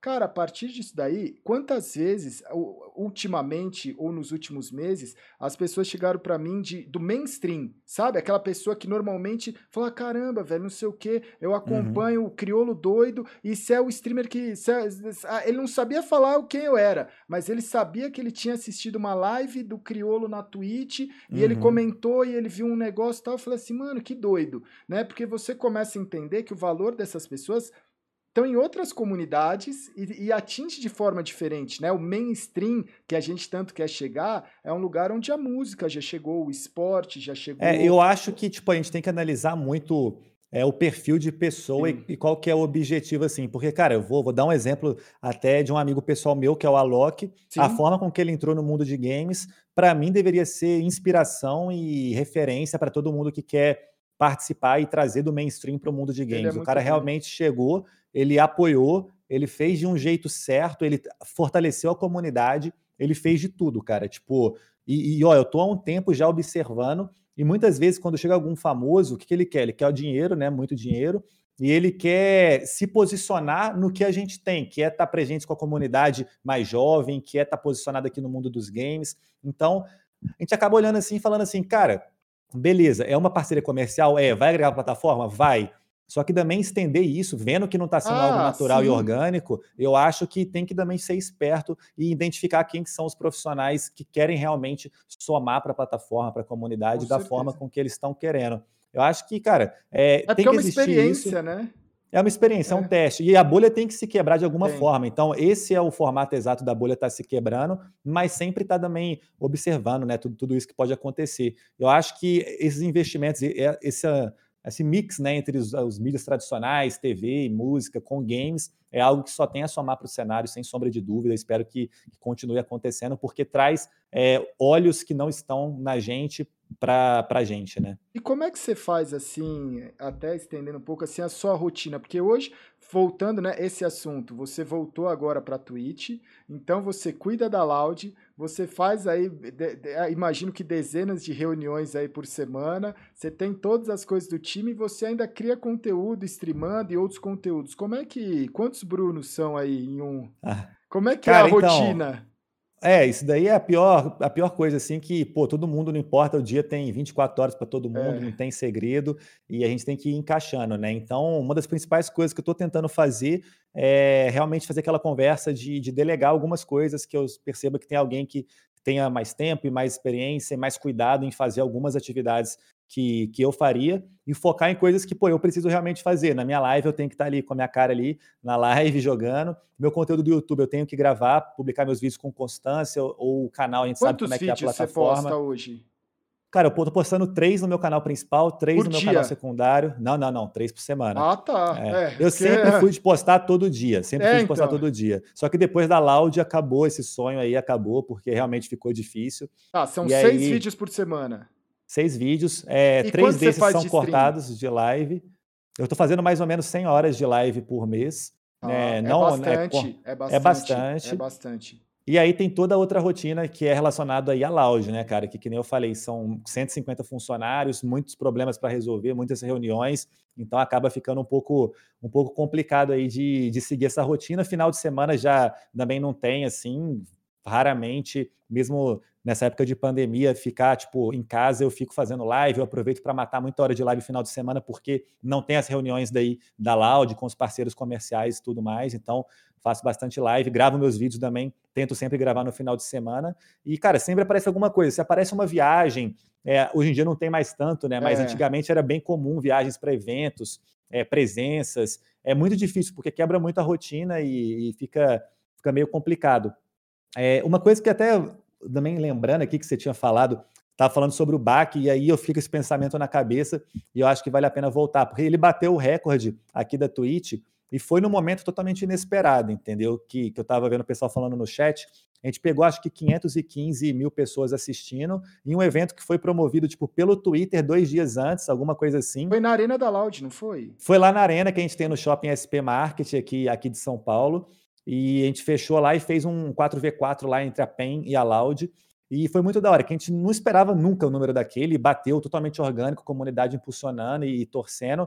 Só que o que foi engraçado foi que, tipo, a gente, quando, até quando chegou na Twitch, teve essa barreira de, poxa, chamar a Loud para Twitch. Tipo assim, foi uma, meio que uma segregação. Assim, o pessoal não queria que a gente viesse fazer live na Twitch, entendeu? Tipo, eu a não sei gente, porquê. as pessoas, eu, eu queria. Não, não, não. O pessoal. Olha, é, então, é. olha, cara, quer que venham mais Louds pra Twitch, velho. Total, você foi um cara que desde o início fortaleceu, apoiou sempre. Mas, tipo, muita gente ficou meio que assim. Eu falei, cara, tipo, por quê, tá ligado? A gente está fazendo um bom trabalho, a gente está trazendo, a gente está somando para o cenário. E aí, ver um evento desse, depois de três meses de plataforma que a gente tem com esse número, é muito gratificante, porque quando a gente fazia live em outra plataforma, é, os números lá, pô, não é culpa minha o jeito que os caras botam os números lá, mas não quer dizer a, a realidade. Era tipo índices de popularidade e tudo mais. Aí os caras ficavam falando, pô, é, é, é bot, ah, essa audiência aí não existe, é só não sei o quê. E é tipo, agora na, na, própria plataforma não tem como falar que os próprios viewers também são bot, né, cara? Não tem como falar isso. Então, quando a gente bateu essa meta, eu acho, bateu essa, esse recorde, foi muito legal para ver que, pô, nossa audiência tá vindo, tá somando. No começo foi meio confuso porque eles não entendiam muito a Twitch, então era normal a galera aparecer no, na live de outra pessoa, tentava interagir de uma forma que era comum para eles, às vezes de ficar spamando no chat, flodando coisa aleatória, e aí os streamers ficavam com raiva também. Mas depois de um tempo, a gente conseguiu, pô, chegar de boa, sem arrumar problema com ninguém. Agora a gente conseguiu construir uma comunidade é, interessante na plataforma e a gente tem gostado de trabalhar aqui. Então eu espero que, que ocorram mais eventos desse, porque, cara, essa interação que a, que a Twitch proporciona e as ferramentas que eles proporcionam de live tem sido um próximo passo assim para os nossos projetos. Então eu espero que, que, isso continue rolando. Só queria avisar, falar isso a galera do chat que estava falando sobre o recorde também aí. É muito legal, porque é, você olha né, dentro da, da construção e eu falo assim, cara, o Free Fire é algo que quebrou já as barreiras, né? Dentro, acho que de, das plataformas, tudo assim, os números do Free Fire, quem não estava enxergando os números do Free Fire é porque não, sei lá, não acompanha a internet ou tá muito fechado. Sim. E eu sentia, é, antes, né? Eu, eu streamo desde 2018 na Twitch. Eu senti uma comunidade que eu falava assim, cara, é uma comunidade muito fechada, é uma comunidade que trabalha, que é legal pra caramba, mas que eu acho que tem uns ciúmes e que se, se sentia dona da plataforma. Né? E eu olhava assim e falava assim, cara, essa plataforma. Os raízes, é... assim, né? Que, pô, já tô aqui desde o início é... e tá chegando um pessoal estranho é... que eu não é. sei o que, que é.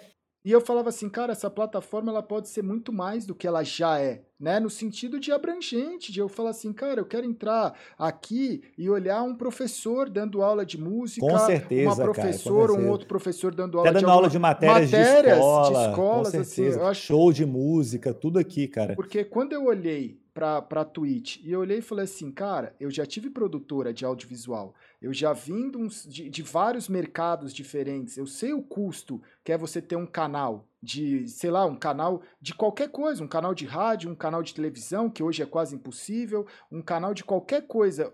Você fazer uma transmissão, uma live stream na internet, custo absurdo, né? Se você, Sim. né, fora de, se você olhar e falar, eu quero no meu site fazer isso quando eu olhei e falei, cara, eles estão te dando com ferramentas acessíveis uma oportunidade de você criar um canal seu, né? De qualquer coisa, seja de e monetizar monetizar, ainda, né? né? Seja de você fazer games, que eu acho que o pessoal tinha muito isso, tem que ser games. Eu não acho, às vezes pode ser culinária, pode ser, cara, é igual quando eu fiquei vidrado numa live que eu falei, né, que é o do crioulo que ele tava escutando música uns vinil antigo e lendo poesia, tá ligado? Eu falava assim, cara, imagina num dia que eu não tô bem, você ter alguém que tá escutando música, lendo poesia com você e trocando ideia daquilo. Eu falava assim, cara, isso é, é ainda mais numa época de pandemia, você fala assim, você, você começa a descobrir e ter a certeza da importância que é esse conteúdo, né?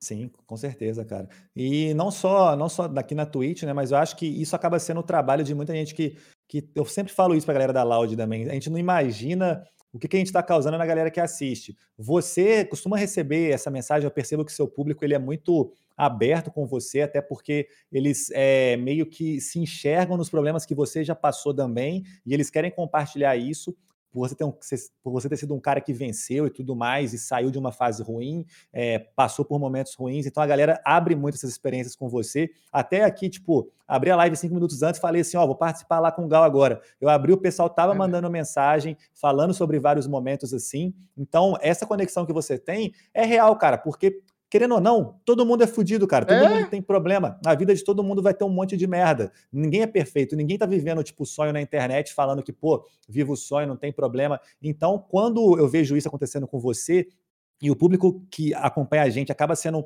um pouco mais novo até e, e não sabendo se comunicar às vezes dessa forma, mas eles ainda sabem, é, ainda a gente o que a gente produz para eles ainda é necessário da mesma forma com que a relação que você tem com o seu público também. Então, isso tem sido muito da hora. E eu falo sempre para a Laude, às vezes você está num dia ruim para abrir a sua live, para gravar o seu vídeo, é, para fazer qualquer tipo de conteúdo, tá com aquela cara de bunda, mano, beleza, está num dia ruim, mas ali é o seu trabalho, você tem que estar tá ali feliz, tem que estar tá disposto, porque para centenas de milhares de pessoas que vão passar ali e assistir aquilo, aquele é um momento talvez cara, de entretenimento do dia hum. dele, dele ficar tranquilo, dele relaxar, esquecer um pouco os problemas que ele tem na vida dele, que pode ser muito complicada. Então, faz o seu melhor, dá o seu máximo. Se você abrir principalmente minhas lives, meus vídeos, cara, eu vou estar no 220, eu vou estar ligado, a não ser depois de muitas horas de live, é claro que ninguém é robô também, é. mas eu vou estar sempre tentando passar algo divertido, porque eu sei que isso é essencial e é uma forma de entretenimento, é uma terapia praticamente, mesmo eu não sendo psicólogo e não sendo psiquiatra. Então, cara, é o principal trabalho do influenciador e criador de conteúdo. Se você acha que, que é outra coisa, a não ser entreter e comunicar alguma coisa positiva para a sua audiência, aí eu acho que está no lugar errado, entendeu? Então, por é isso que eu valorizo muito o né? trabalho né? e sua relação com a audiência, velho. É a interação. E teve, logo no começo, assim, 2018, o primeiro mês, eu estava numa fase difícil para mim né? E, e, não era comum. Você via o streamer sempre feliz, sempre, né, ligado, pá, não sei o quê. E eu nunca esqueço, assim, de as primeiras lives, entrava um pessoal no chat e falava assim, mas, pô, por que, que você tá fazendo live se você não tá bem? E eu falava assim, cara, porque isso daqui é um negócio que eu acredito, isso daqui é, é a minha terapia. Se eu não fizer quando eu estiver bem, eu vou fazer quando eu estiver bem. Né? Se eu não fizer quando eu não estiver bem, eu vou fazer quando eu estiver bem, por quê? Né? Que eu falava Sim. muito nisso daí de falar assim, cara, não importa, eu tô cansado, eu tô com fome, eu tô com sono, eu estou chateado, eu estou triste, mas eu tô fazendo live. Por quê? A energia vem dos dois lados é. também, né, cara? O público também motiva Sim, você. Porque se você não faz quando você tá bem, né? Se você, ó, você tá, tá num dia ruim, se você for pra cama, deitar e chorar, você tá se entregando.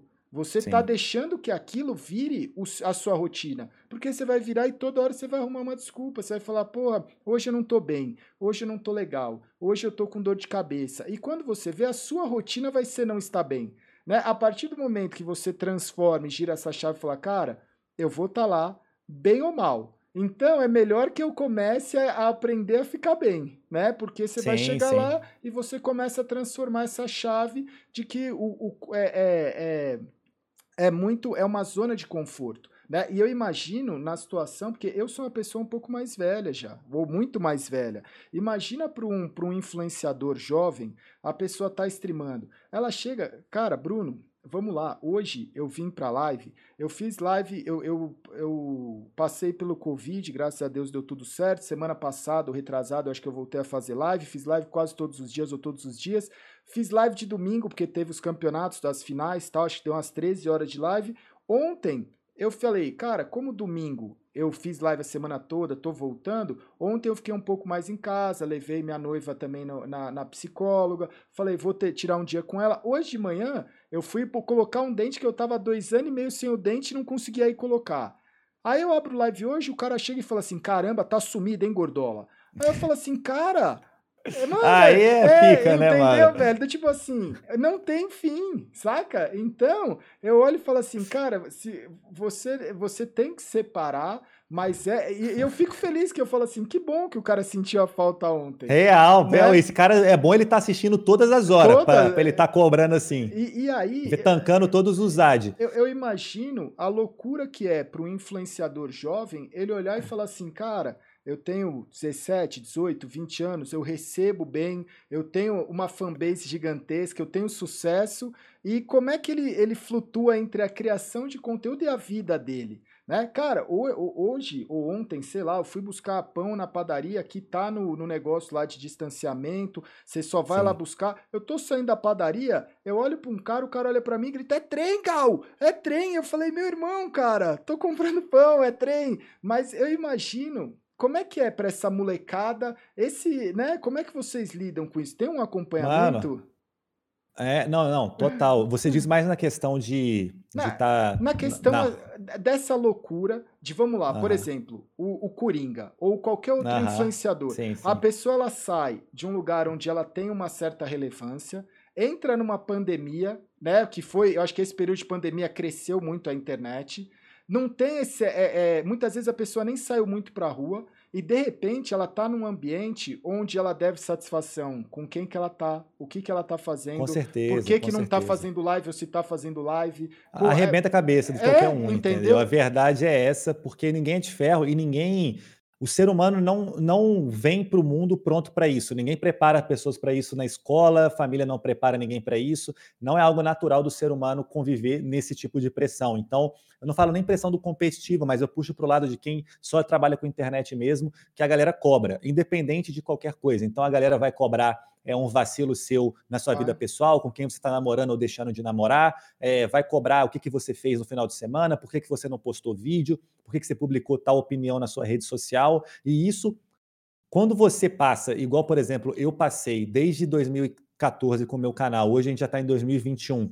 Eu fui pegando isso aos poucos, porque a intensidade que Sim, isso tinha em 2015 não é a mesma que isso tem hoje. Então eu soube me acostumar um pouco mais.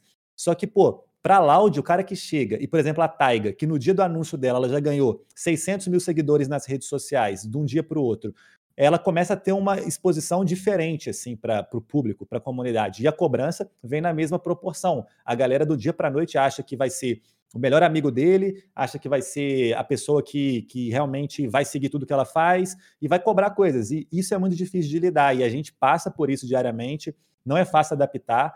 É, pessoas que já têm um histórico, às vezes, de depressão ou de algum outro problema psicológico vão sofrer mais com isso, mas faz parte do, do que a gente se propõe a fazer, né? Tem o um lado bom, tem o um lado ruim. Esse é um dos lados ruins que, às vezes, por ser tão bom, chega a ser ruim, porque a galera, às vezes, acha que está é, propagando afeto, que está fazendo algo positivo e te apoiando de alguma forma, só que às vezes está no momento, cara, que você está mal por causa de problemas familiares que todo mundo tem, problemas profissionais que todo mundo tem, e às vezes uma crítica vem como uma faca no teu peito, tá ligado? Então é, é isso que fica um pouco é, distoante, e é por isso que tem que ter acompanhamento com psicólogos. Hoje a gente tem profissionais psicólogos para as lines Legal. e para os influenciadores estarem atendendo também. Então, isso é extremamente importante. Eu nunca precisei, tipo, fazer esse acompanhamento, porque, primeiro, eu sempre também é, lidei com o meu público de uma forma muito livre muito é, do entretenimento. Eu nunca expus muito meus problemas, então, por isso, é, essa troca, essa cobrança,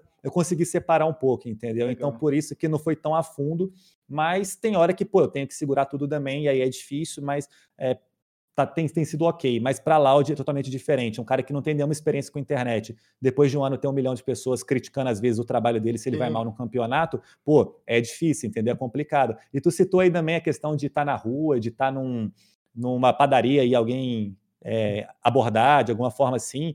Mesmo na pandemia agora, cara, a gente estava, antes de voltar essa fase agora que fechou tudo, a gente estava fazendo, tipo, algumas gravações que a gente ia para algum lugar fechado, a gente fechava às vezes um parque de diversão, uma pista de kart, a gente fechava, ia para lá e às vezes um stories que a galera publicava ah, que estava lá com a galera da Loud, todo mundo que morava na região da molecada aglomerava na porta e pulava o portão e vinha correndo igual The Walking Dead, tá ligado? Era, era uma coisa bem louca. E o pessoal fica meio assustado com isso, fica assim, cara, o que que tá acontecendo? O pessoal tá, tipo, vindo atrás da gente, tá camperando aqui na porta do lugar que a gente tá, porque a gente postou um stories, com medo de ser até perigoso, entendeu? Então, é algo que, que assusta muito, e aquela coisa, às vezes você está num restaurante sentado com, com a sua família, às vezes discutindo até um problema com a sua namorada, e já brota, tipo, três inscritos. Qual foi, PH? Bora tirar uma foto aqui, mano. Manda um salve para não sei quem, faz o L, não sei o quê. É tipo, tu tem que saber adaptar, cara. Tem que saber, tem que saber uma vez que eu fui isso. jantar com a Leti já faz um tempo, isso. Era, foi, foi um pouco antes da pandemia, inclusive. Aí a gente sentou no restaurante, chegou o garçom, ele olhou. Boa noite, Gaulês. Boa noite, Lete. Aí a gente olhou um pro outro, aí falou, pô, velho. É bom, né? É bom, mas é a gente, bom, é bom. Mas é estranho, né? Que é estranho, assim, é estranho. Né? Que você falou assim, nossa, você é bem atendido, mas aí você fala, nossa, velho, é, é, é, um, é uma coisa que você. Eu acho que a gente sempre teve um pouco disso, eu via um pouco disso nos eventos, né? Você ia numa BGS, Sim. você ia não é, num, num, evento de games assim, num evento de esporte eletrônico, você falava assim, a comunidade estava ali reunida, né? Hoje eu percebi que é muito mainstream, né? Hoje os games e, e as competições, mas eu acho que o conteúdo, a criação de conteúdo, ela se tornou mainstream, né? Isso é muito legal.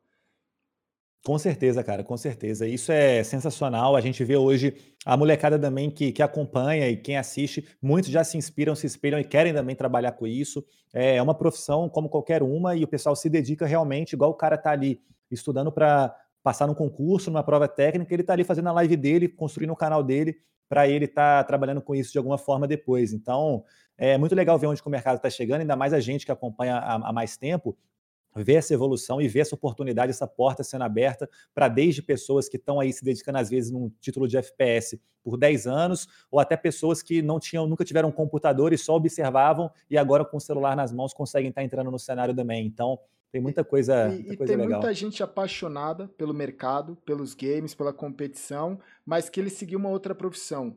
Quantas, quantas é, profissões diferentes você tem na Laudo? Você já chegou a contar? Assim, Nossa, cara, é, é bizarro. É... Não, é bizarro, é bizarro. No momento que a gente começou a fazer, tipo, contratar é, então, é, você... financeiro, recursos humanos, tudo relacionado a games, tipo advogado, contador, e que tem que ter uma certa especificidade no que a gente faz, psicólogo, é, fisioterapeuta, cara, são muitas profissões que dão suporte. Tem, a gente tem todas as casas, a gente tem quatro mansões aqui em São Paulo para as lines, para os jogadores e o centro de treinamento. Tem que ter todos os funcionários que cuidam para fazer, tipo, cardápio e cozinhar e, e, a manutenção das casas. Tudo isso tem relação, entendeu? Então Sim. é muita coisa, cara.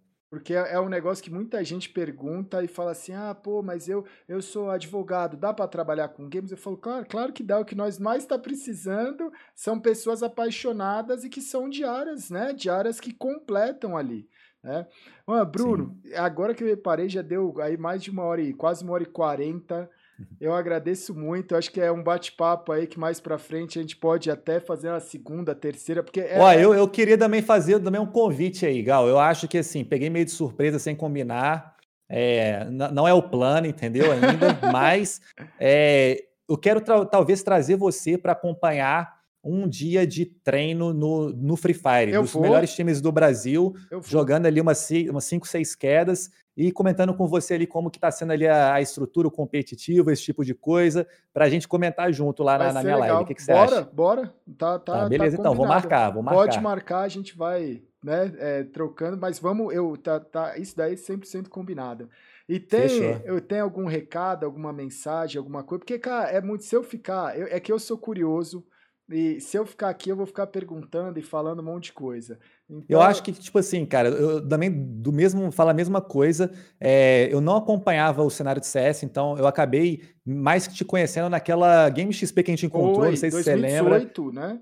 Aham, eu achei muito estranho que eu tirei uma foto com você lá e aí um monte de gente começou a falar, velho, sou fã, sou fã, esse cara é ídolo, não sei o quê. Comecei a acompanhar, então é, infelizmente, na correria, pô, você faz um monte de live, um monte de projeto, ah, eu é. também, a gente acaba não trocando muita ideia. Primeira vez que a gente para realmente para conversar, mas, cara, espero conseguir continuar esse papo com você, que tem uma visão do cenário de outro lugar que eu não estou muito presente ainda e a gente consegue trocar muita informação. E se pudesse dar um recado aí para sua galera da sua live, é, acho que principalmente que eu também estou na Twitch agora, né? Então, se o pessoal gostar de assistir ali um, um GTA RP, talvez um Frifas, dá aquela passada lá que todo mundo é bem-vindo, sacou? Ah, mas como é que é? É Bruno Playhard? Playhard, é só Playhard. Play só Playhard. Então, é twitch.tv barra Playhard, aí nas redes sociais tá tudo aí.